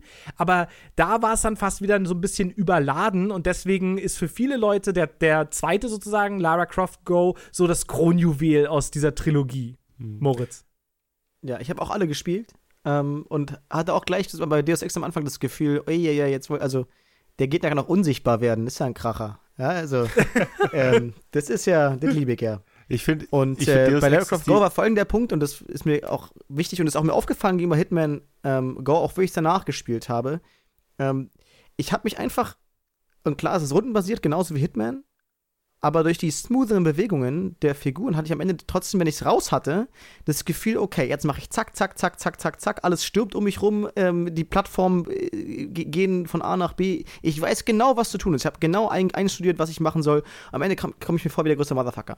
So, und das ist, das konnte, Hitman konnte das einfach nicht. Ich hatte nicht am Ende das Gefühl, ich hatte beim Hitman manchmal das Gefühl, okay, ich habe es jetzt einfach ein, bisschen, naja, ich habe es achtmal probiert und irgendwie habe ich jetzt, ah, okay, das hat jetzt, da habe ich nicht gecheckt, aber gut, ich habe jetzt die Münze irgendwie in alle Richtungen mal geworfen, dann habe ich gesehen, was passiert ist. Es hat ähm, bei Lara Croft Go einfach besser funktioniert und da fällt mir auch wieder auf, nicht nur, weil es smoother wirkte, sondern einfach auch, weil die Level besser designt waren. Weil ich nicht das Gefühl hatte, das habe ich jetzt durch Zufall erwürfelt, sondern ich habe erkannt, was sie von mir möchten und habe auch, aber, habe auch aber während des Levels, wenn ich gescheitert bin, erkannt, was sie von mir nicht möchten. Ähm, die, die Lesbarkeit, du hast es jetzt gerade am Ende nochmal noch mal klar gemacht, die Lesbarkeit der Level ist, glaube ich, extrem relevant. Extrem, extrem, extrem relevant. Ähm, das ist bei Hitman dadurch ein bisschen gegeben, dass man halt in der Realwelt ist und ein Haus nochmal aufgebaut ist wie ein Haus, sage ich mal. Also so grundsätzlich, auch wenn man es nicht kennt, äh, dieses Haus. Aber, ne, und bei, bei Lara Croft scha schaffen sie es dadurch, dass ähm, ähm, ist halt dieses Tomb Raider-artige, da ist es sehr ambientereich, das ist aber auch alles sehr logisch von der Aufbaukeit, äh, von der Auf, vom Aufbau her. Und bei Deus Ex, und das, ich, ich denke, ich sehe, was die Idee war. Sie wollten visuell nochmal ein vollkommen anderes Spiel haben. Es sollte explizit nochmal anders aussehen. Äh, dass es sofort, du es nebeneinander stellst und sofort die Unterschiede siehst. Das war, glaube ich, der Gedanke. Und sie haben es einfach ein bisschen übertrieben. Es sieht halt aus wie, weiß ich nicht, es ganz schwer zu beschreiben.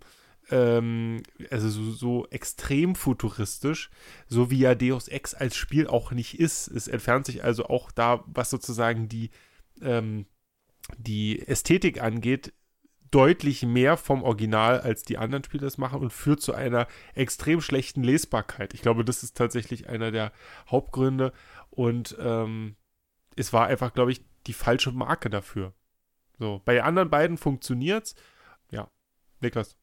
Ich glaube, was ich an der Ästhetik von Deus Ex total mag, ist dieses Cyberpunk, was eben nicht nur Cyber ist, sondern auch Punk. Das ist ja ganz häufig der Vorwurf sozusagen, dass Ja. es dann da überhaupt gar keine gesellschaftskritischen Ansätze mehr gibt oder so. Das ist im, beispielsweise jetzt im ersten Deus Ex, was eins meiner absoluten Lieblingsspiele ist, eben nicht der Fall. Da geht es ganz klar um Machtstrukturen und um wie mit Krankheit äh, umgegangen wird und sowas. Also äh, insofern, da, da steckt schon was drin. Und es hat eben auch total dieses Dreckige.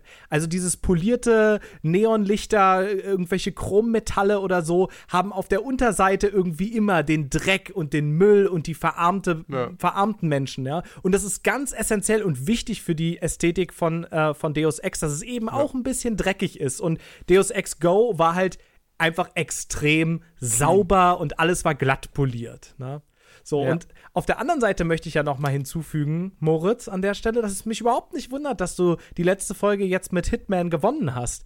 Ja, du, du hier als Assassine, kaum hast du einmal die Chance, deinen alten Freund, der dich äh, letzte Woche zum Sieg gebracht hat, Entschuldigung, letzte Folge zum Sieg gebracht hat, nochmal lobend zu erwähnen. Nein, direkt eiskalt von hinten Genickschuss. Verrat ist Nix nah. da. Lara Croft ist es. Ja, ich, weißt du, wenn du mit Hitman einmal gewinnst, kannst du ihn halt nicht gleich nochmal ins Feld führen. Ja. Er ist trotzdem ein geiler Typ. Er ist guter Junge. okay, gut. Schön, dass wir das auch geklärt haben. Unbedingt. Dann würde ich sagen, nachdem wir jetzt etwas ausführlichere ähm, Themen und Medien dabei hatten, ähm, haben, machen wir jetzt noch eine zweite, kleinere Runde, in der wir noch über eine, eine andere Sache. Ich habe ja jetzt zum Beispiel über was geredet, was ich eher so ein, was mir nicht so unbedingt gefallen hat. Jetzt kommt noch mal so die kleine Herzensrunde und den Anfang macht wieder Sepp. Genau, denn ich habe mir für, für meine großen Ferien ein Projekt gestellt. Ich will nähen lernen. Hm. Jetzt ein bisschen komisch, äh, äh, das in einem Gaming-Podcast, aber es geht ja tatsächlich auch darum, ähm, dass wir darüber sprechen wollen, was uns in der Zeit so umtreibt, was für Du kannst ja eine Tasche für deinen Gameboy nähen. tatsächlich, das ich habe, ich habe mal, als ich angefangen habe, Oder für meinen Gameboy. als ich angefangen habe zu stricken, was ich auch äh, kann, seit ich klein bin, äh, das erste, was ich gestrickt habe, das heißt, ich mal überlegen, vollkommen bekloppt, war eine Handytasche für das damalige Handy. Und das ist halt schon echt lange her. Das war das Nokia äh, 6210 oder so. Of course. Was What sonst? else? Ja, so. Und ähm, Mit dem man auch Türen einschlagen kann. ja, was äh, die Ich, Apokalypse ich, ich übersteht. liebte diese Features. Ähm, und dafür habe ich eine Handyhülle äh, genäht, äh, ges ge gestrickt. Gestrickt. Und ähm, ich bin tatsächlich sehr Hand, äh, handwerks- und äh, äh, handarbeitsaffin aufgewachsen. Also ähm, meine Mutter hat auch immer viel genäht und ist äh, tatsächlich ganz spannend. Ich habe das versucht, so ein bisschen zu reflektieren mit meiner Frau zusammen.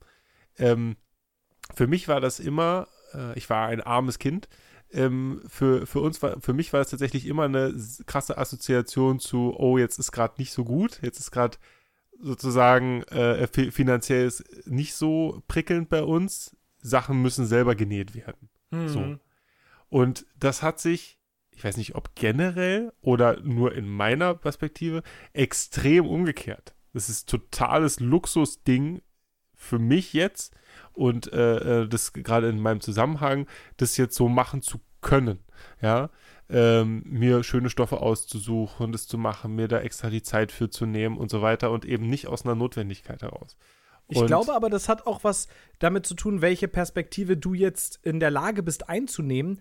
Ähm, Ich Mhm. bin auch als äh, eher nicht so wohlhabendes Kind aufgewachsen, sagen wir mal. Und ich habe ich hab auf jeden Fall gleich Parallelen in meinem Kopf gerade gehabt zu dem, was du gesagt hast. Also eben genau diese Geschichte, dass man Sachen, ich fand immer Sachen aus Plastik zum Beispiel total geil, weil so das selbstgemachte Holzschwert, sch- Ja. aus dem hat sozusagen für mich als Kind auch die Armut gesprochen. Ne? Ja, Also das, ich ja. konnte eben kein richtiges Ritterschwert haben, sondern ich Richtig. musste eben sowas Richtig. haben. Richtig. Und ähm, ich glaube, diese Perspektive des Oh, wir als äh, doch relativ gut verdienende, ähm, zum Beispiel in Ja. dem Fall jetzt Lehrer, Mhm. wenn wir unsere Zeit auch noch äh, opfern dafür, das ist ja dann auch noch mal was ganz Mhm. anderes und so, ne? Und, und dass da sozusagen ein Luxus draus ähm, spricht, ist, glaube ich, auch irgendwo ein bisschen einfach ein Privileg. Absolut, darauf wollte ich hinaus. Es ist ein absolutes Privileg und ich äh, nehme die bevorstehende Geburt meiner zweiten Tochter so ein bisschen als Anlass, ähm, diese Fähigkeit tatsächlich richtig zu lernen. Ich konnte das schon vorher so ein bisschen, wusste grob, wie es funktioniert, habe oft zugeguckt und so, ähm, schon bei meiner Mutter und bei meiner Frau, die sehr gut nähen kann. Ähm, und ähm, finde das aber wichtig und bin, glaube ich, deshalb auch da so vokal zu diesem Thema, weil ähm, das ein wahnsinnig schönes Hobby ist, ein sehr kreatives Hobby ist, mit dem man ähm, seine äh, Kreativität ausleben kann. Der andere malt gerne, der an- andere programmiert irgendwas. Und ähm, das ist eben auch eine Möglichkeit, seiner Kreativität freien Lauf zu lassen. Und diese Fähigkeit versuche ich mir jetzt gerade anzueignen, weil ich es was sehr Schönes finde und ich auch meiner Tochter zeigen will, dass das, dass das ein dass, dass auch Männer das machen können, ne? dass auch Papa ihr ein schönes Kleid nähen kann. Yes. Ähm, Und was für ein schönes Kleid, wenn ich das mal so Genau, sagen ich darf an der Stelle. noch ein bisschen angeben. Ja, ich bin tatsächlich wahnsinnig stolz drauf. Also, ähm, ich habe ähm, das von vorne bis hinten nicht nur selber gemacht, sondern ich habe mir die Stoffe äh, äh, selber ähm, eingekauft, ähm, habe das irgendwie geguckt, dass das irgendwie cool zusammenpasst äh, und habe meiner Tochter ein, äh, ein schönes Kleid genäht, äh, über das sie sich auch sehr gefreut hat und dann passend dazu für ihre Barbie-Puppe das gleiche Kleid, ähm, was zu großen Begeisterungsstürmen geführt hat. Und ganz wichtig für meine Tochter ist, dass sich das Kleid dreht. Dass man, also wenn Mhm. man, wenn man, wenn man sich dann so schön dreht, dass das Kleid so mitdreht. Das heißt, also ich habe das dann auch noch so gemacht, dass das ähm, Das ist sich Marilyn Monroe. dass es sich, genau, dass es sich ganz toll äh, äh, dreht und ähm, bin wahnsinnig stolz darauf und habe noch äh, zwei andere Stoffe und zwei andere Schnittmuster, die ich äh, in den nächsten äh, Tagen noch ausprobieren will und auch noch mal ein kleines, ähm, eine kleine Pumphose, das ist tatsächlich auch was relativ einfaches für meine zweite Tochter. Äh, äh, da, dann zu nähen, vielleicht sogar mit demselben Stoff, wie Charlotte das Kleid hat, dann so ein bisschen so, ein bisschen süß und Partnerlook, schon niedlich. Ähm, und ähm, in dem Zusammenhang, aber du wolltest vorher noch was sagen, Niklas. Ja, ich wollte gerade sagen, du entfernst dich hier gerade, du hast irgendwie eins der coolsten Features dieser ganzen Sache hast du gerade uns verschwiegen. Denn du Nämlich? hast dieses Kleid nicht nur für deine Tochter genäht, sondern Hä? du hast das gleiche Ja, auch für Kleid noch auch für jemanden. deine Puppe, äh, für die Puppe, nicht für deine so, Puppe, auch ja, wenn das auch hab ich doch schon gerade gesagt. Was? Oh, Habe ich, hab ich gesagt. Habe ich auch nicht gehört. also ich habe das nicht gehört. Du Gl- hast, du hast von, dein, von deinen anderen Dann sa- äh, sa- sag erzählt. noch mal. Erzähl Ja. nochmal. Wir haben es zusammen, also meine, meine Frau und dann mit Charlotte auch, ähm, haben wir das, dasselbe Kleid, der tatsächlich mit demselben Stoff für die, für ihre Barbie-Puppe auch nochmal äh, gemacht, dass die quasi im Partnerlook mit ihrer Barbie äh, das dann tragen kann. Und, Und das ähm, finde ich extrem cool. es, ist, es sieht auch total süß aus. Das ist Und- auch ziemlich cool. Und ähm, mal gucken, sie wollte es eigentlich morgen in die Kita anziehen, mal gucken, ob sie es macht. Und ob sie dann die ganze Zeit immer rum, das hat mein Papa gemacht. Also so ist sie halt oder so. Ähm, und ähm, ja, sie liebt halt Kleider. Ich, ähm, ja, wir haben, wir haben tatsächlich irgendwie lange Zeit irgendwie auch versucht, so irgendwie so, ah, naja, aber Hosen sind ja auch super und so, ne? Also ihr zu versuchen, dass sie nicht Kleider tragen muss. So, also das, äh, ja, wir versuchen da halt irgendwie auch solche Sachen nicht in so klassische Rollenbilder irgendwie zu drängen, aber ja, wenn dann doch halt es gerade eine Phase ist, in der nur Kleider akzeptiert werden, dann soll sie sich die wenigstens selber aussuchen und mit dran helfen, dass wenn wir ihr eins nähen, dass es dann eben auch genau das ist, was sie möchte und dass sie weiß, dass sie halt immer alles anziehen kann, was sie will und dass sie auch hübsch ist, wenn sie ähm, nur, geschweige denn, nur eine Hose anhat mit einem T-Shirt, sowas Profanem, dass man Mhm. nicht prinzessinnenartig aussieht. Aber ich Ähm, muss dir hm? auch ganz ehrlich sagen, dass ähm, in den Aufeinandertreffen mit, mit deiner Tochter und mir, die es bisher gab, hat sie mir auch immer ein bisschen vermittelt, dass Kleider halt auch deswegen cool sind, weil man da deutlich mehr Bewegungsfreiheit hat, um zum Beispiel irgendwo hochzuklettern, als mit so einer blöden Jeans, die dann kneift Ja. und eng ist. Ne? Ja, Also ja. muss man ja auch mal sagen. Das stimmt, das, da hast natürlich völlig recht. In dem Zusammenhang möchte ich eine Internetseite ähm, empfehlen, Shoutouten. Shoutouten, ähm, die hervorragend gerade für Anfänger geeignet ist. Also falls sich da jetzt jemand motiviert haben sollte, was mich natürlich freuen würde, gerade auch vielleicht von den männlichen Zuhörer, Zuhörern, ähm, mal anfangen zu nähen, ähm, dann kann ich nur sagen, äh, makerist.de ist es, glaube ich, de müsste es sein, ähm, ist eine Seite, auf der ihr quasi ähm, so gut wie jede Nähanleitung, die man sich überlegen kann, zu allem möglichen, zu Taschen, Kleidern, Hosen, Hemden, allem, was ihr euch vorstellen könnt, findet ihr da und zwar wirklich äh, sortiert auch nach Schweregrad, nach ähm, teilweise mit Videos noch und wirklich idiotensicheren äh, äh, Erklärungen. Wenn selbst ich das verstehe, dann versteht ihr das alle ähm, auf jeden Fall auch. Und ähm, die kosten immer natürlich ein, ein bisschen, also wenn man sich für ein äh, Schnittmuster entscheidet, dann zahlt man so im Schnitt, ich sag mal, sechs bis sieben Euro ungefähr, ähm, kriegt dann aber auch eine ungefähr hundertseitige PDF mit allem, was man braucht, äh, mit den Schnittplänen und wirklich detaillierter, erst machst du das, dann machst du das und das ist der Einkaufszettel und damit gehst du in den Stoffladen und kaufst dir das. So, also ähm, ganz, ganz toll, kann ich nur, nur empfehlen. Ähm, ich bin ja dann jetzt gerade fast ein bisschen enttäuscht. Ähm, du hast, glaube ich, letztes Mal bei Select hast du diesen kleinen Würfel mitgebracht, Mhm. ähm, den AR-Würfel.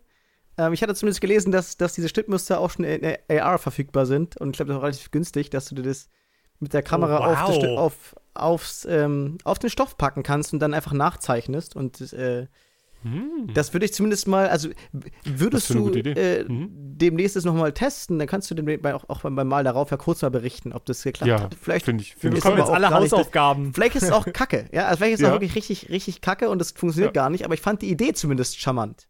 Ja, klar, total. Ver, ver, Versuche ich, gucke ich mir sofort an. Darfst du dann nur deinen Merch Cube nicht aus Versehen durchschneiden. Nee. Das wäre dann blöd.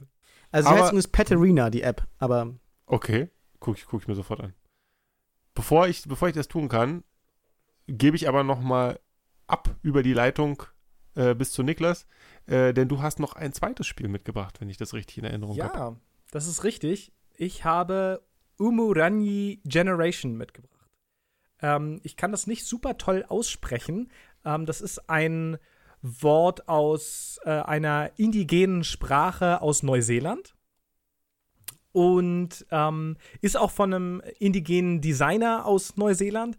Und wer jetzt letztes Jahr beispielsweise die ganzen australischen Buschfeuer auch äh, mitbekommen hat und so weiß, dass Sachen Klimawandel in dem Teil der Welt ähm, momentan einfach schon klarere Konsequenzen abzusehen sind. Konsequenzen, von denen gerade auch indigene Stämme total bedroht sind, weil die natürlich ähm, in, in, in vielerlei Fällen nochmal anders auch angewiesen sind auf die direkte äh, Umwelt ähm, und sich eben dann nicht in ihrem Betonhochhaus verstecken können und wollen. Ähm, und aber letztendlich die Leidtragenden sind von einem Problem, wo sie mit am wenigsten zu beigetragen haben.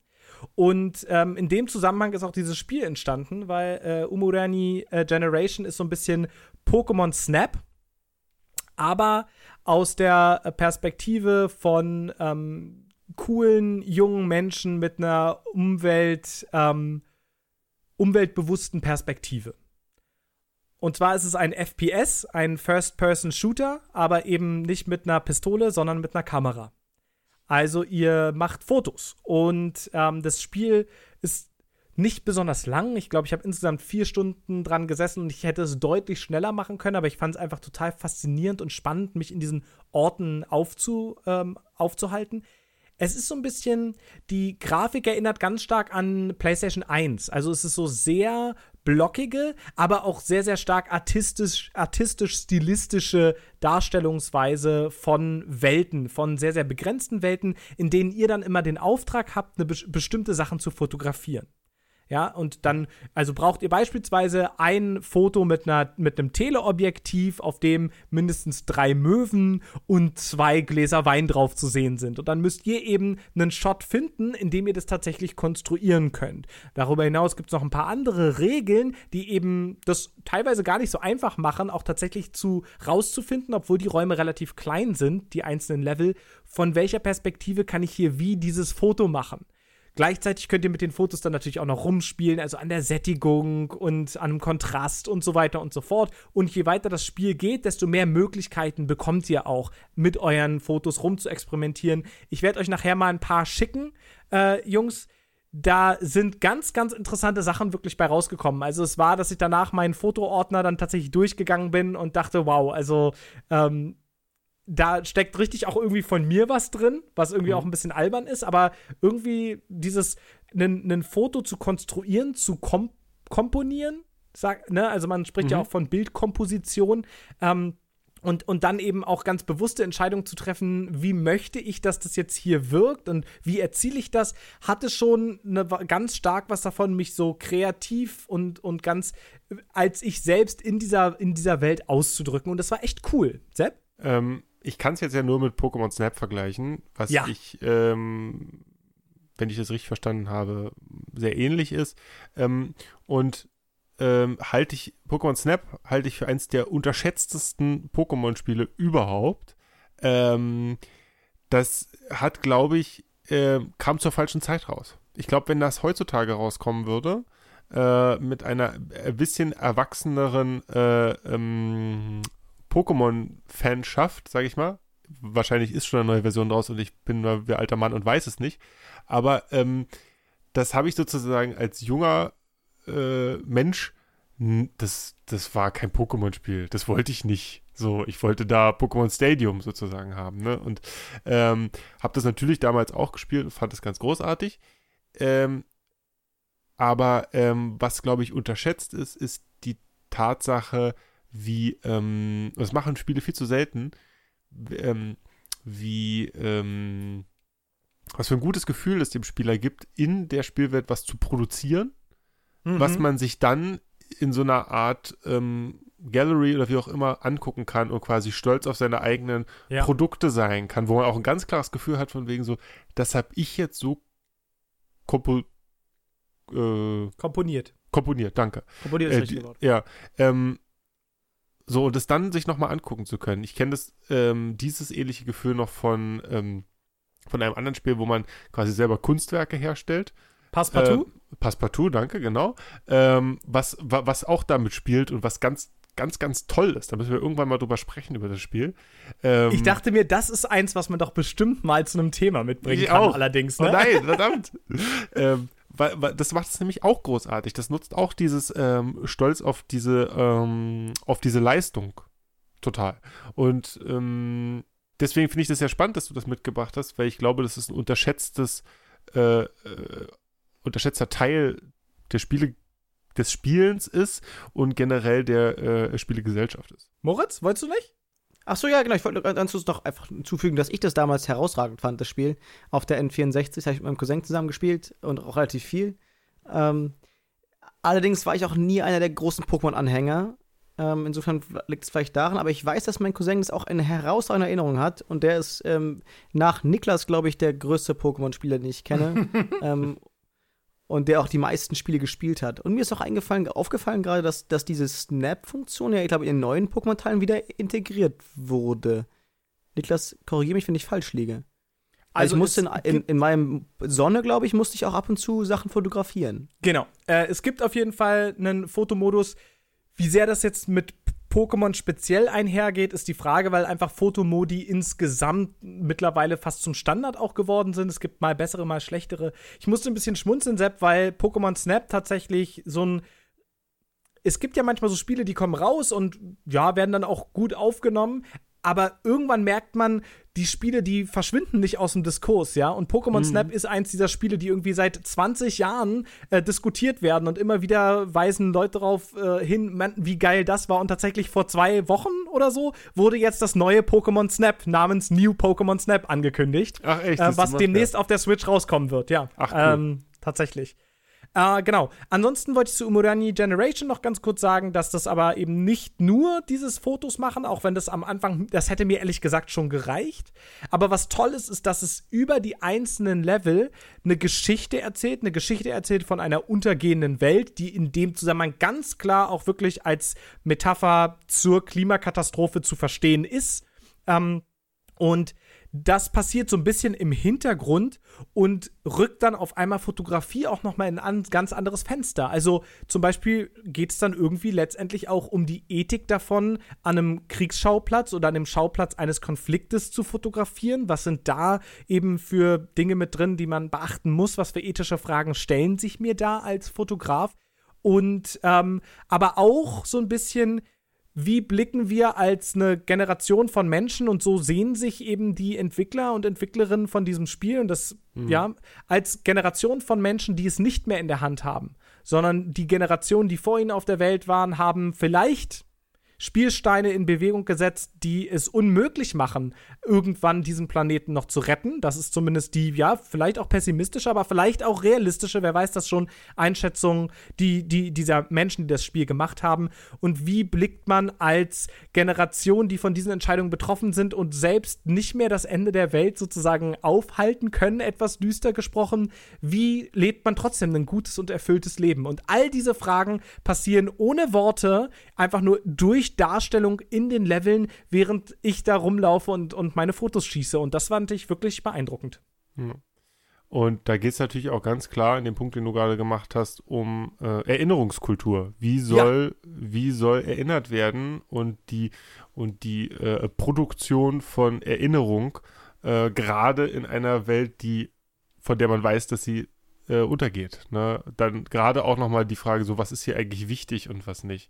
Ähm, ist ja dann auch immer gen generell bei Fotografie die Frage, warum wird hier eigentlich was fotografiert und ähm, brauchen jetzt gar nicht auf diese, auf diese äh, Diskussion eingehen, von wegen, äh, äh, welche Macht quasi darin liegt, in, in, in, der, äh, in der Möglichkeit der Abbildung liegt und so, brauchen wir gar nicht drauf eingehen. Aber ähm, auf die Gefahr, mich zu wiederholen, ich halte Fotografie in Spielen für ein vollkommen unterschätztes äh, äh, Medium. Total. Es gibt echt nicht so viele Spiele, die den First-Person-Shooter als, als Schießen im Sinne von Film schießen und nicht Mensch schießen. Ja. Äh, aber Gewalt ist schlimm, schlimm, Gewalt.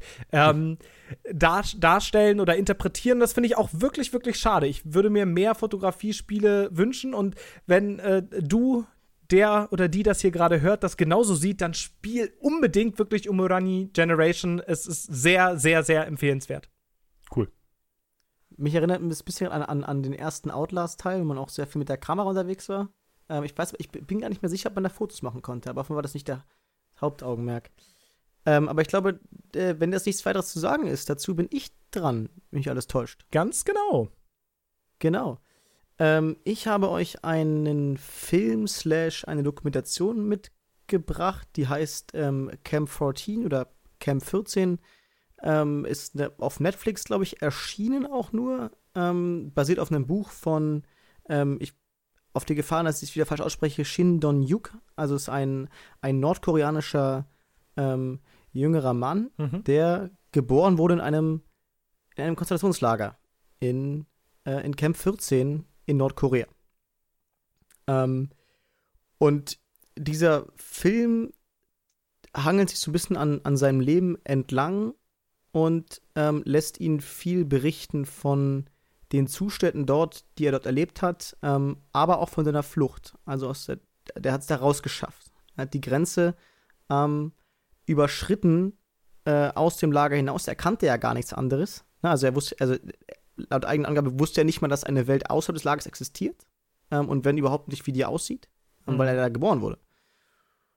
Ähm, und zeigt sehr, wie ich finde, sehr eindrücklich ähm, und vor allem sehr bedrückend das Leben dieses ähm, jungen Mannes, der mittlerweile in Süd- Südkorea ähm, lebt, also über die chinesische Grenze abgehauen ist ähm, und später in Südkorea gelandet ist, dort ähm, jetzt lebt, ab und zu Vorträge hält ähm, vor äh, gemeinnützigen Organisationen, die sich natürlich auch mit diesem Thema beschäftigt.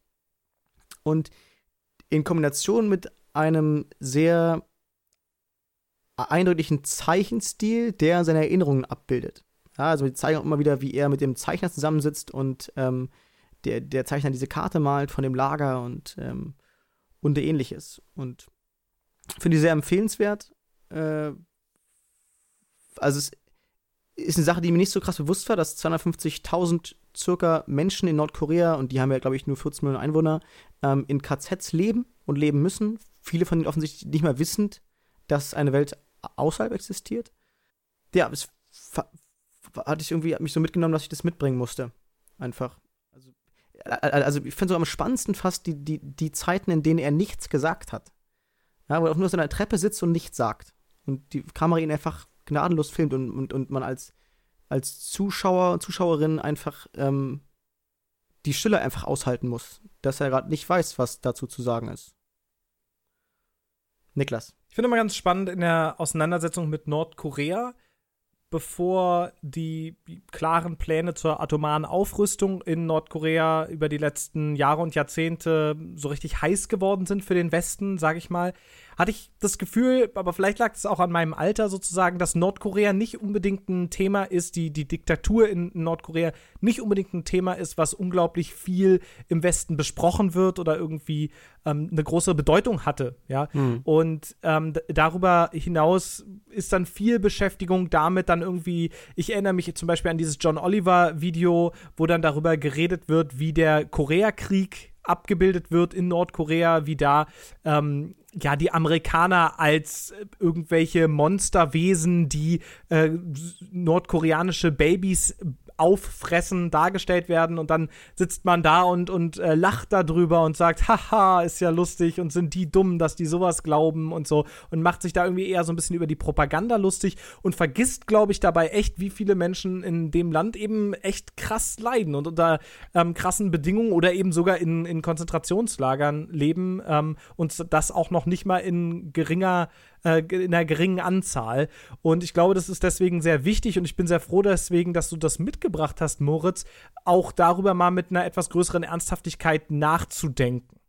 Ähm, mir fällt dabei auch irgendwie ein, ähm, du erzählst gerade von der Propaganda, über die man sich irgendwie lustig macht, ne? Also das, dieses, was ja schon albern anmutet, ja. Ähm, aber diese Bilder, dass ähm, fremde Soldaten irgendwie Babys essen, ist uns gar nicht so fern. Also in den 1914er Jahren und aufsteigend im Ersten Weltkrieg vor allem, ähm, sich später im Zweiten nochmal ähnlich, aber vorwiegend da ähm, ging so erstmals so Kriegspropaganda in einem großen Stil ähm, auf die Bühne. Und natürlich gab es dort auch Postkarten, wie, ähm, wie, wie, wie ein riesiger deutscher Soldat ein französisches Kind ist und andersherum. Ähm, wir, wir neigen dann natürlich immer dazu zu sagen, naja, wir hier, es würde uns ja, keiner würde das hier glauben und wir wissen eigentlich auch gar nicht, wie die Leute da drüben darüber denken, weil wir mit denen ja nicht sprechen können in der Form. Ja, vielleicht denken sie das was ähnliches sogar. Ähm, wir bekommen halt einfach ein sehr eingeschränktes Bild davon, was die nordkoreanische Bevölkerung davon, davon hält. Und davon ist auch nochmal die Frage, wer wohnt auf dem Land, wer wohnt in der Stadt, wer ist privilegiert, wer nicht. Ähm, eigentlich wissen wir darüber nicht so viel, was ich daran besonders gruselig finde. Genau, die, die, genau das wollte ich nämlich gerade auch nochmal sagen. Die Tatsache, dass wir in unserer jetzigen Gesellschaft, wo wir gefühlt einen Klick weg sind von jeglicher Information, die wir haben wollen, ein Land zu haben, was so abgeriegelt und äh, ähm, isoliert quasi zumindest sich anfühlt, ähm, ja, wo wir so wenig wissen, äh, macht zumindest mir äh, ähm, da ein seltsames, un ungewohntes, mulmiges Gefühl, äh, von wegen so, das kann doch eigentlich nicht sein, dass wir über ein ganzes Land so wenig wissen. Jetzt, wenn ihr äh, äh, es mitbekommen habt vor äh, wenigen Wochen, war dann die große Frage, wo ist eigentlich äh, Kim Jong-un auf einmal, ne, Mhm. der auf einmal Nur verschwunden noch seine war. Schwester da, ja. Genau, so. Keiner, keiner weiß, was los ist, so. Und die wildeste Spekulation ging los. Und dann war er eine Woche später wieder da und niemand hat drüber gesprochen. Also, what the fuck? Also, was war denn jetzt? Ja, und, und, und können wir wissen, aber wirklich, wer da ist? Ja, wir haben ja also nur Videomaterial Kein- gesehen, wo das herkommt. Ahnung, ist, was who, ist da who los? knows? So, ne? Und äh, da wird einem erstmal klar, äh, äh, äh, wie diese Omnipräsenz von jeglichen Informationen zu allen Ländern uns so äh, äh, geprägt hat, dass das wirklich so ein Faszinosum ja auch ist. Und gleichzeitig ist ja, ja nun jetzt gerade die Phase, die wir durchleben, nicht unbedingt der, in der man sich als äh, Mitteleuropäer irgendwie groß aus dem Fenster lehnen sollte und erzählen sollte, ja, durch die ganzen Informationen, die wir Nee, haben. natürlich nicht. Äh, ja, du sowas würden wir ja nie glauben, ne?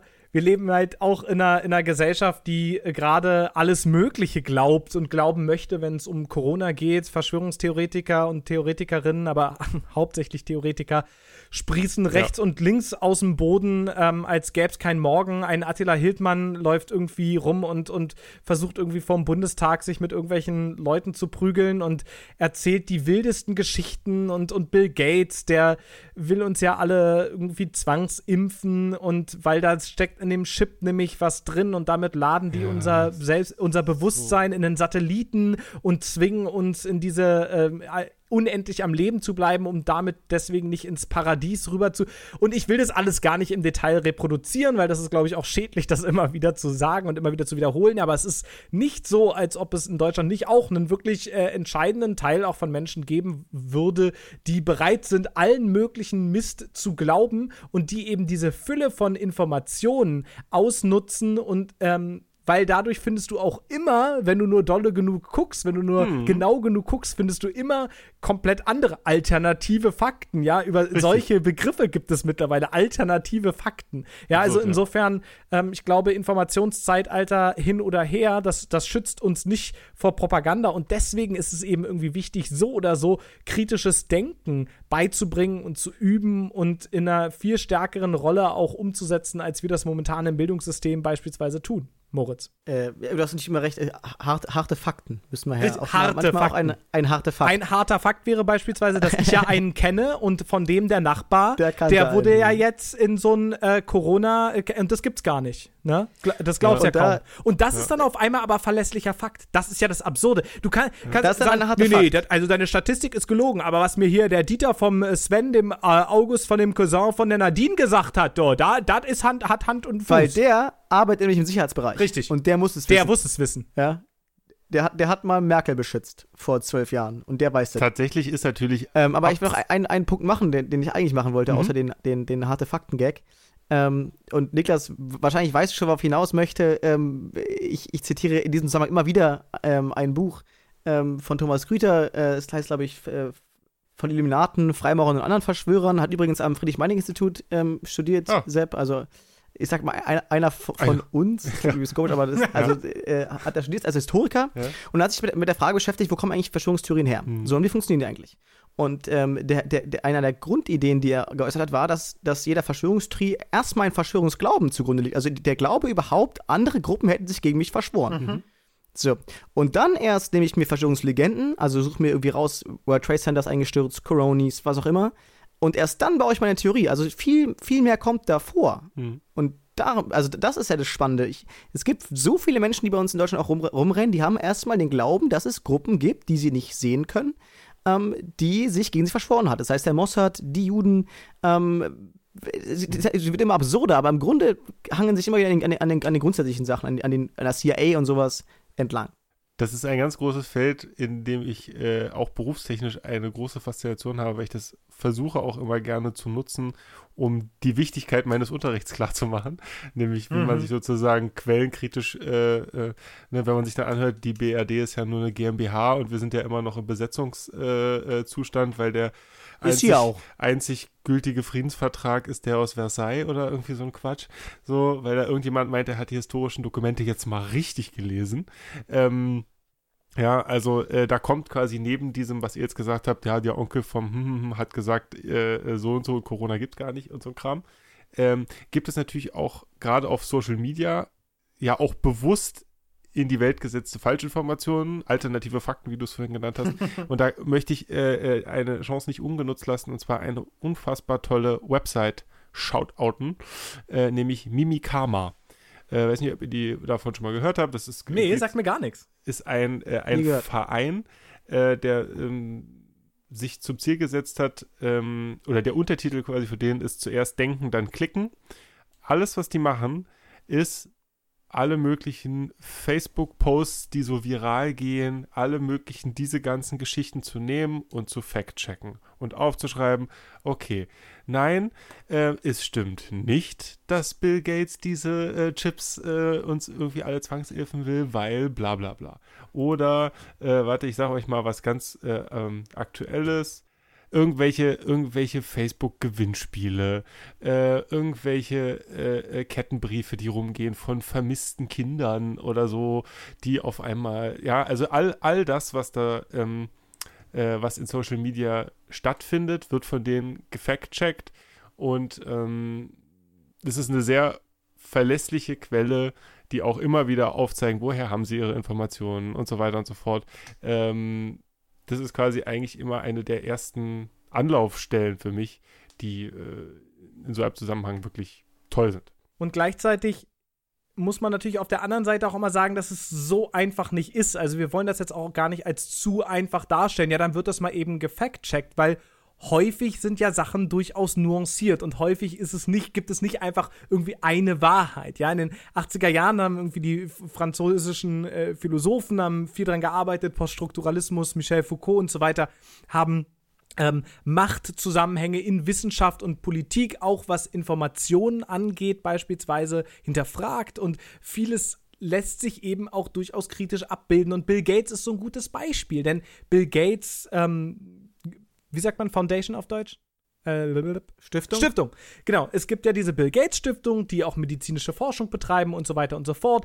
Und da ist aber irgendwie auch anscheinend ja jetzt nicht nur Gutmenschentum drin. An denen gibt es ja auch berechtigte Kritik. Die haben ähm, Experimente in, ähm, in, in Indust äh, in eben nicht Industrieländern, sondern, sondern in sogenannten Entwicklungsländern durchgeführt, die sehr, sehr scharf an Grenzen von ethischem Forschen an Menschen rangeschrammt sind und so weiter und so fort. Also man kann da an sich auch durchaus kritisch drüber reden. Aber das Problem ist es halt, wenn dann bestimmte Gruppen, wie Moritz das so schön meinte, schon im Vornherein mit dem Glauben, da werde ich jetzt gerade persönlich gezielt hinters Licht geführt, ich und Menschen wie ich, das wird dann nämlich auch ganz häufig auf einmal so ganz völkisch, dann sind es auf einmal die Germanen oder sowas, die, ähm, die benachteiligt werden und die da absichtlich hinters Licht geführt werden und, und, und Geschichten in die Richtung. Und dann wird es eben in einen bestimmten Kontext gesetzt. Und, und ich will natürlich auch sagen, ich setze es natürlich auch in eine bestimmte Perspektive und in einen bestimmten Kontext. Es ist deswegen nur immer besonders wichtig, sich dieses Kontexts einfach bewusst zu sein. Ja, aber ein, Gru- ein Grundproblem daran ist die äh, Problematik, dass nicht unterschieden wird zwischen Kausalität und Korrelation. Das ist oft ein, eine Grundproblematik. Ja, na klar gibt es Dinge, die man kritisieren kann an Bill Gates und der Stiftung. Ist ja, das steht, steht, sag ich ja gar nicht. Ähm, aber das wird dann halt oft genommen, ne? Diese tatsächlichen äh, äh, ähm, existierenden äh, ja, zum Probleme, ja, wenn, na, wenn die das machen, und das da äh, stimme ich ja Moritz komplett zu, dann muss quasi eine, eine Grund, ein Grundsatz von, okay, ich muss jetzt hier was finden, wer sich hier gegen mich verschworen hat, warum ich aus meiner Position, in der ich bin, vielleicht unglücklich bin oder was auch immer, ja, äh, um da eine Erklärung zu finden. Und dann werden hier Dinge verschmolzen, die eigentlich nicht zusammengehören. Ne? Ich bringe dann immer das Beispiel von den, von den, äh, von den Störchen und den Babys, kennt ihr ja bestimmt auch. Richtig. Ähm, so, das Klass halt- Klassiker der Stochastik. ist, ist, halt, ist halt so ein Klassiker. Aber es gibt nun mal einfach, und das Also, war um das tatsächlich nur das, kurz- was ich. wollte gerade sagen, Sepp, äh, führ das am besten mal kurz aus, weil ich glaube nicht, dass wir Genau. davon ausgehen können, dass alle HörerInnen das wissen. Äh, das ist so, ist es so ein klassisches Beispiel, also, ne, erkläre ich dann in der Schule auch so, äh, so, naja, ihr wisst ja, ähm, äh, Störche, also äh, die äh, Babys werden von Störchen gebracht, also, so im Biologieunterricht, so ist es so, hä?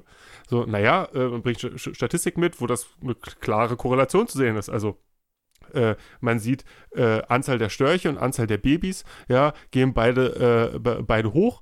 Ähm, und ähm, das scheint ja dann offensichtlich einen Zusammenhang zu, also in einem bestimmten Ort. Äh, äh, ne, auf einmal mehr Störche da und mehr Babys. Also hm, muss, ja, muss ja der Storch wohl die Babys bringen. Da wird natürlich sofort klar, okay, das kann ja so nicht sein. Und tatsächlich ist es halt ein Beispiel für eine Korrelation und keine Kausalität.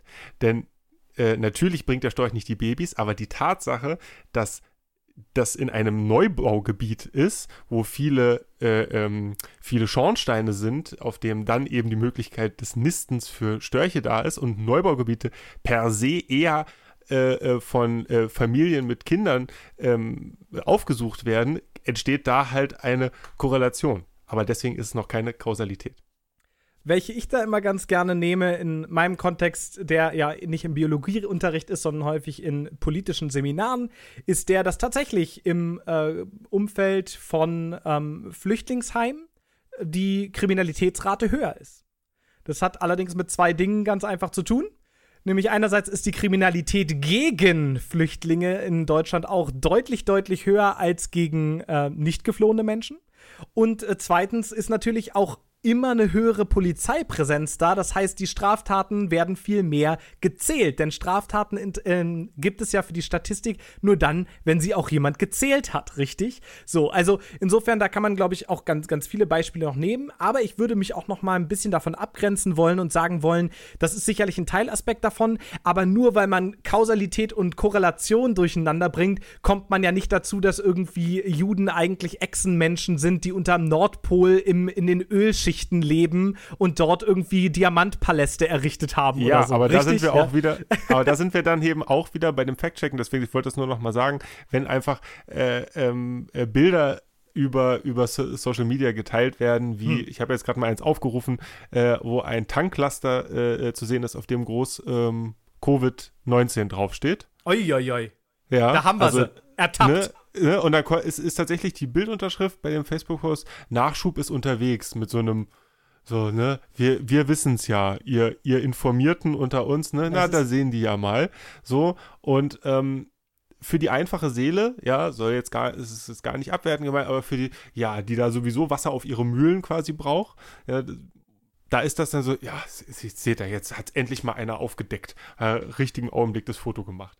Und dann sind das halt eben, ist diese Seite, die ich meinte, da, okay, die gucken dann einfach in die, in die, in die Bilddatei und können dann relativ gut zeigen, so, okay, das war das Foto, wie es ähm, als Montage gemacht wurde und so weiter. Es ist also da, es gibt da auch von bestimmten Kreisen eine Agenda, bewusst über Social Media Falschinformationen zu sehen, um eben auch Zwietracht zu sehen. Und das ist ja, widerspricht dem ja auch gar nicht, was du meintest. Ich möchte kurz nur einen Satz sagen, der mir wichtig ist, weil du hast es natürlich auch gerade wieder ein bisschen zurückgenommen, wenn du, als du gesagt hast, so einfache Seelen. Aber ich möchte es noch mal ganz kurz betonen. Ähm, der Hang zu Verschwörungstheorien hat statistisch gesehen nichts mit dem Bildungsgrad zu tun.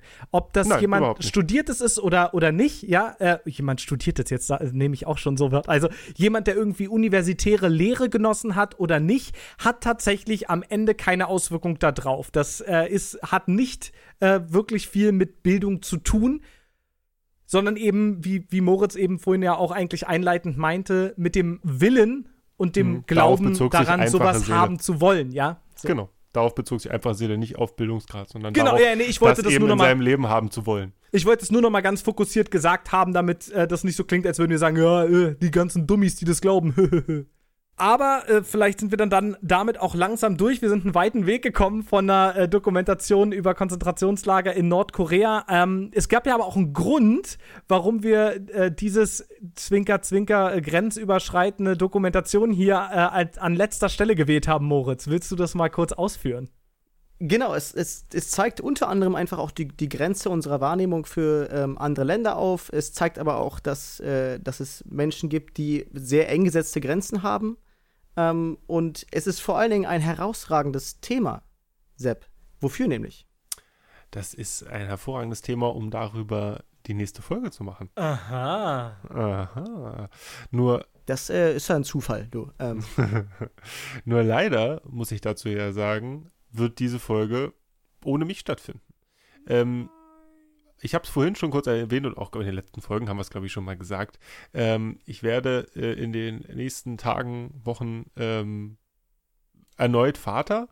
Und ähm, meine beiden Kompagnons in diesem Podcast haben mir die Möglichkeit gegeben, wa- was ich natürlich auch sehr schätze, vielen Dank an der Stelle nochmal, äh, mir, mir ähm, dann eine kurze Auszeit aus diesem Podcast zu ermöglichen, ähm, indem ich mich dann eben voll und ganz auf ähm, meine beiden Töchter dann und natürlich auch meine Frau, äh, die da ja dann auch Hilfe und Support braucht, ähm, mich da mehr drauf konzentrieren zu können. Das finde ich sehr schön. Und ihr beiden äh, habt euch ähm, einfach dann mal jemand Neuen ausgesucht, ähm, der da kommen wird. Ich hoffe, dass ich überhaupt, wenn ich dann äh, wiederkomme, überhaupt noch einen Platz habe oder äh, ich dann komplett abgelöst wurde. Baby, es Ja. hat mir wirklich nichts bedeutet. Das war nur ein Es einziges war, Mal. Es ist, es ist nicht deine Schuld, es ist meine Schuld. ähm, genau. Denn es wird, Moritz, ein, ein Ersatz geben für mich. Jetzt beim nächsten Mal konkret und danach vielleicht auch nochmal. Wir werden sehen. Äh, wer wartet denn da auf euch? ähm, uns oder euch erwartet Michi. Ähm, ein äh, Game-Kritiker, ähm, der, glaube ich, mittlerweile für, für äh, Heise schreibt, ehemals für Golem ähm, unter dem Namen Niklas, hilf noch auf die Sprünge. Awavi. Awavi, ich vergesse es immer wieder, ähm, äh, bei Twitch zu finden ist. Und der hat sich das Thema Grenzen ausgesucht, ja, als, als unser Special Guest. Als Gast durfte Ja, durfte er ich- natürlich sich das aussuchen. Ich meine, wer, wer denn wir haben ja so ein bisschen Manieren, haben wir. sind ja keine lausigen Gastgeber hier. Lausebengel. Genau. Ähm, und das Thema haben wir schon eingeleitet, Grenzen. Ähm, Niklas, du hast bestimmt schon ein Spiel dir ausgesucht, das du mit uns ähm, beim nächsten Podcast vorstellen möchtest. Ganz genau. Also ich äh, freue mich auch total auf Michi. Ähm, das ist, glaube ich, aus unserer Perspektive auch echt super, mal so einen richtigen Games-Journalisten hier zu haben, der vielleicht auch noch mal was äh, anderes mitbringt, aber als einmaliger Gast erstmal, ja, ganz ruhig. Äh, wir gucken dann auch in die Zukunft auch noch mal andere Gäste ähm, einzuladen in den Podcast. Ähm, unter anderem hoffen wir momentan ganz konkret drauf, auch mal eine weibliche Stimme in den Podcast zu bekommen. Das äh, sollte ja jetzt irgendwie nach, nach einem Dreivierteljahr langsam auch mal möglich sein hier. Also auch dafür werden wir diese Pause von Sepp, die aber wirklich bitte nur eine Pause bleiben soll, ja, ähm, werden, wir, werden wir sie nutzen. Und ich werde zum Thema Grenzen, was sich Michi ausgesucht hat, das Spiel Life is Strange 2 mitbringen. Oh. Mhm. Und ich will gar nicht so viel mehr dazu sagen, ehrlich gesagt. Äh, warum ausgerechnet das Spiel, das erfahrt ihr dann nächste Folge. Moritz, hast du dir äh, auch schon was rausgesucht? Natürlich. Ähm, und ich habe die Ehre, äh, Papers, Please äh, mitbringen zu dürfen. Ah, und auch ich sage dazu gar nicht viel mehr. Ähm, guckt euch das an. Äh, ist ein herausragendes Spiel und äh, was es mit, mit Grenzen zu tun hat, äh, werdet ihr entweder sehen, wenn ihr es googelt oder aber, ähm, wenn ihr nächstes Mal reinhört bei äh, Handyatris, wenn es um Grenzen geht. Richtig. Aber die wichtigste Frage ist ja nicht, was wir mitgebracht haben, sondern was unser Gast mitbringen wird. Das stimmt. Niklas. Äh, Michi hat sich äh, heute direkt vor Podcastaufnahme nochmal bei mir gemeldet und hat gesagt: Jungs, ich bringe zum Thema Grenzen Tetris mit. Mhm. Tetris, wie könnte das denn, wie könnte das Er hat denn auf jeden Fall, er hat unser, ich bin, bin da sehr begeistert, er hat unser Konzept verstanden, dass es sozusagen nicht sofort so, ja klar, Grenzen, so, sondern dass man so, mhm, da bin ich ja mal gespannt, wie er das zu dem Thema machen will. Ah, sehr, sehr das wirst du dann auch dann ich- äh, ich- vorübergehend als Hörer Ich wollte gerade sagen, ich bin, gehe da total entspannt und freudig ran, äh, das mal äh, ohne Druck mir einfach anhören zu können. Und ähm, ja, bin da, bin da total gespannt und freudig drauf. Coole Nummer. Dann würde ich jetzt fast sagen, ähm, Jungs, wenn ihr jetzt nichts mehr auf dem Herzen habt, ich glaube, das war eine runde Show, wie man so schön sagt. Äh, wir haben euch coole Tipps gegeben, wir haben ähm, uns mit politischen Fragen auseinandergesetzt und wir haben unseren äh, fulminanten, phänomenalen ersten Gast angekündigt. Also mehr könnt ihr von uns jetzt eigentlich äh, so am späten Sonntagabend auch nicht mehr erwarten, oder? Genau. Guti, dann ähm, Wunderbar. Dann sag ich nur noch Tschüss. Ihr guckt mich einfach gerade alle nur noch an, äh, wie ein Auto nur nicht so schnell, wie meine Mutter gesagt hätte. Äh, lasst mich hier ein bisschen im Outro hängen, das ist völlig in Ordnung. Ähm, deswegen weise ich dann einfach nochmal drauf hin. Findet uns überall unter Hendiatrispot. Ähm, wir freuen uns, wenn, wie dieses Mal auch schon bei der nächsten Folge, dann vielleicht sogar noch mehr Leute bei der Abstimmung mitmachen. Vielen Dank trotzdem dafür fürs Feedback. Äh, ich hoffe, ihr seid jetzt auch mit eurer Wahl sozusagen mit Moritz und Hitman zufrieden. Ähm, auch wenn wir das am Ende ja dann nochmal so ein bisschen unter uns Ich quasi entschieden haben. Aber herzlichen Glückwunsch nochmal an Moritz. Herzlichen Glückwunsch ähm, noch nicht, aber dann ganz bald an äh, Sepp und äh, Martha. Ich darf den Namen sagen, oder? Natürlich, klar. Ich, weil du sagst so oft meine Frau, dass ich mir jetzt gerade nicht sicher war, ob sie vielleicht gesagt hat, nee, von den Pfeifen möchte ich bitte nicht namentlich genannt werden. ähm, also viel, ähm, viel Spaß mein an Name euch in diesem beiden Kontext. Nee, nee, nee, nee. und äh, hoffentlich ähm, nicht zu viel Stress. Nehmt euch die Zeit ähm, und wir, wir sind sehr froh, Moritz und ich, da spreche ich mal für uns beide, dass wir dir die Pause gönnen können. Sehr, sehr gerne. Wir haben, glaube ich, eine coole Lösung gefunden. Und mit den Worten würde ich sagen, haut da rein, habt eine schöne Woche. Bis dann. Nee, Genau. schönes Wochenende. Bald, Stimmt ja gar nicht. Ciao. Ciao, ciao. Ciao. Warte mal, ich hab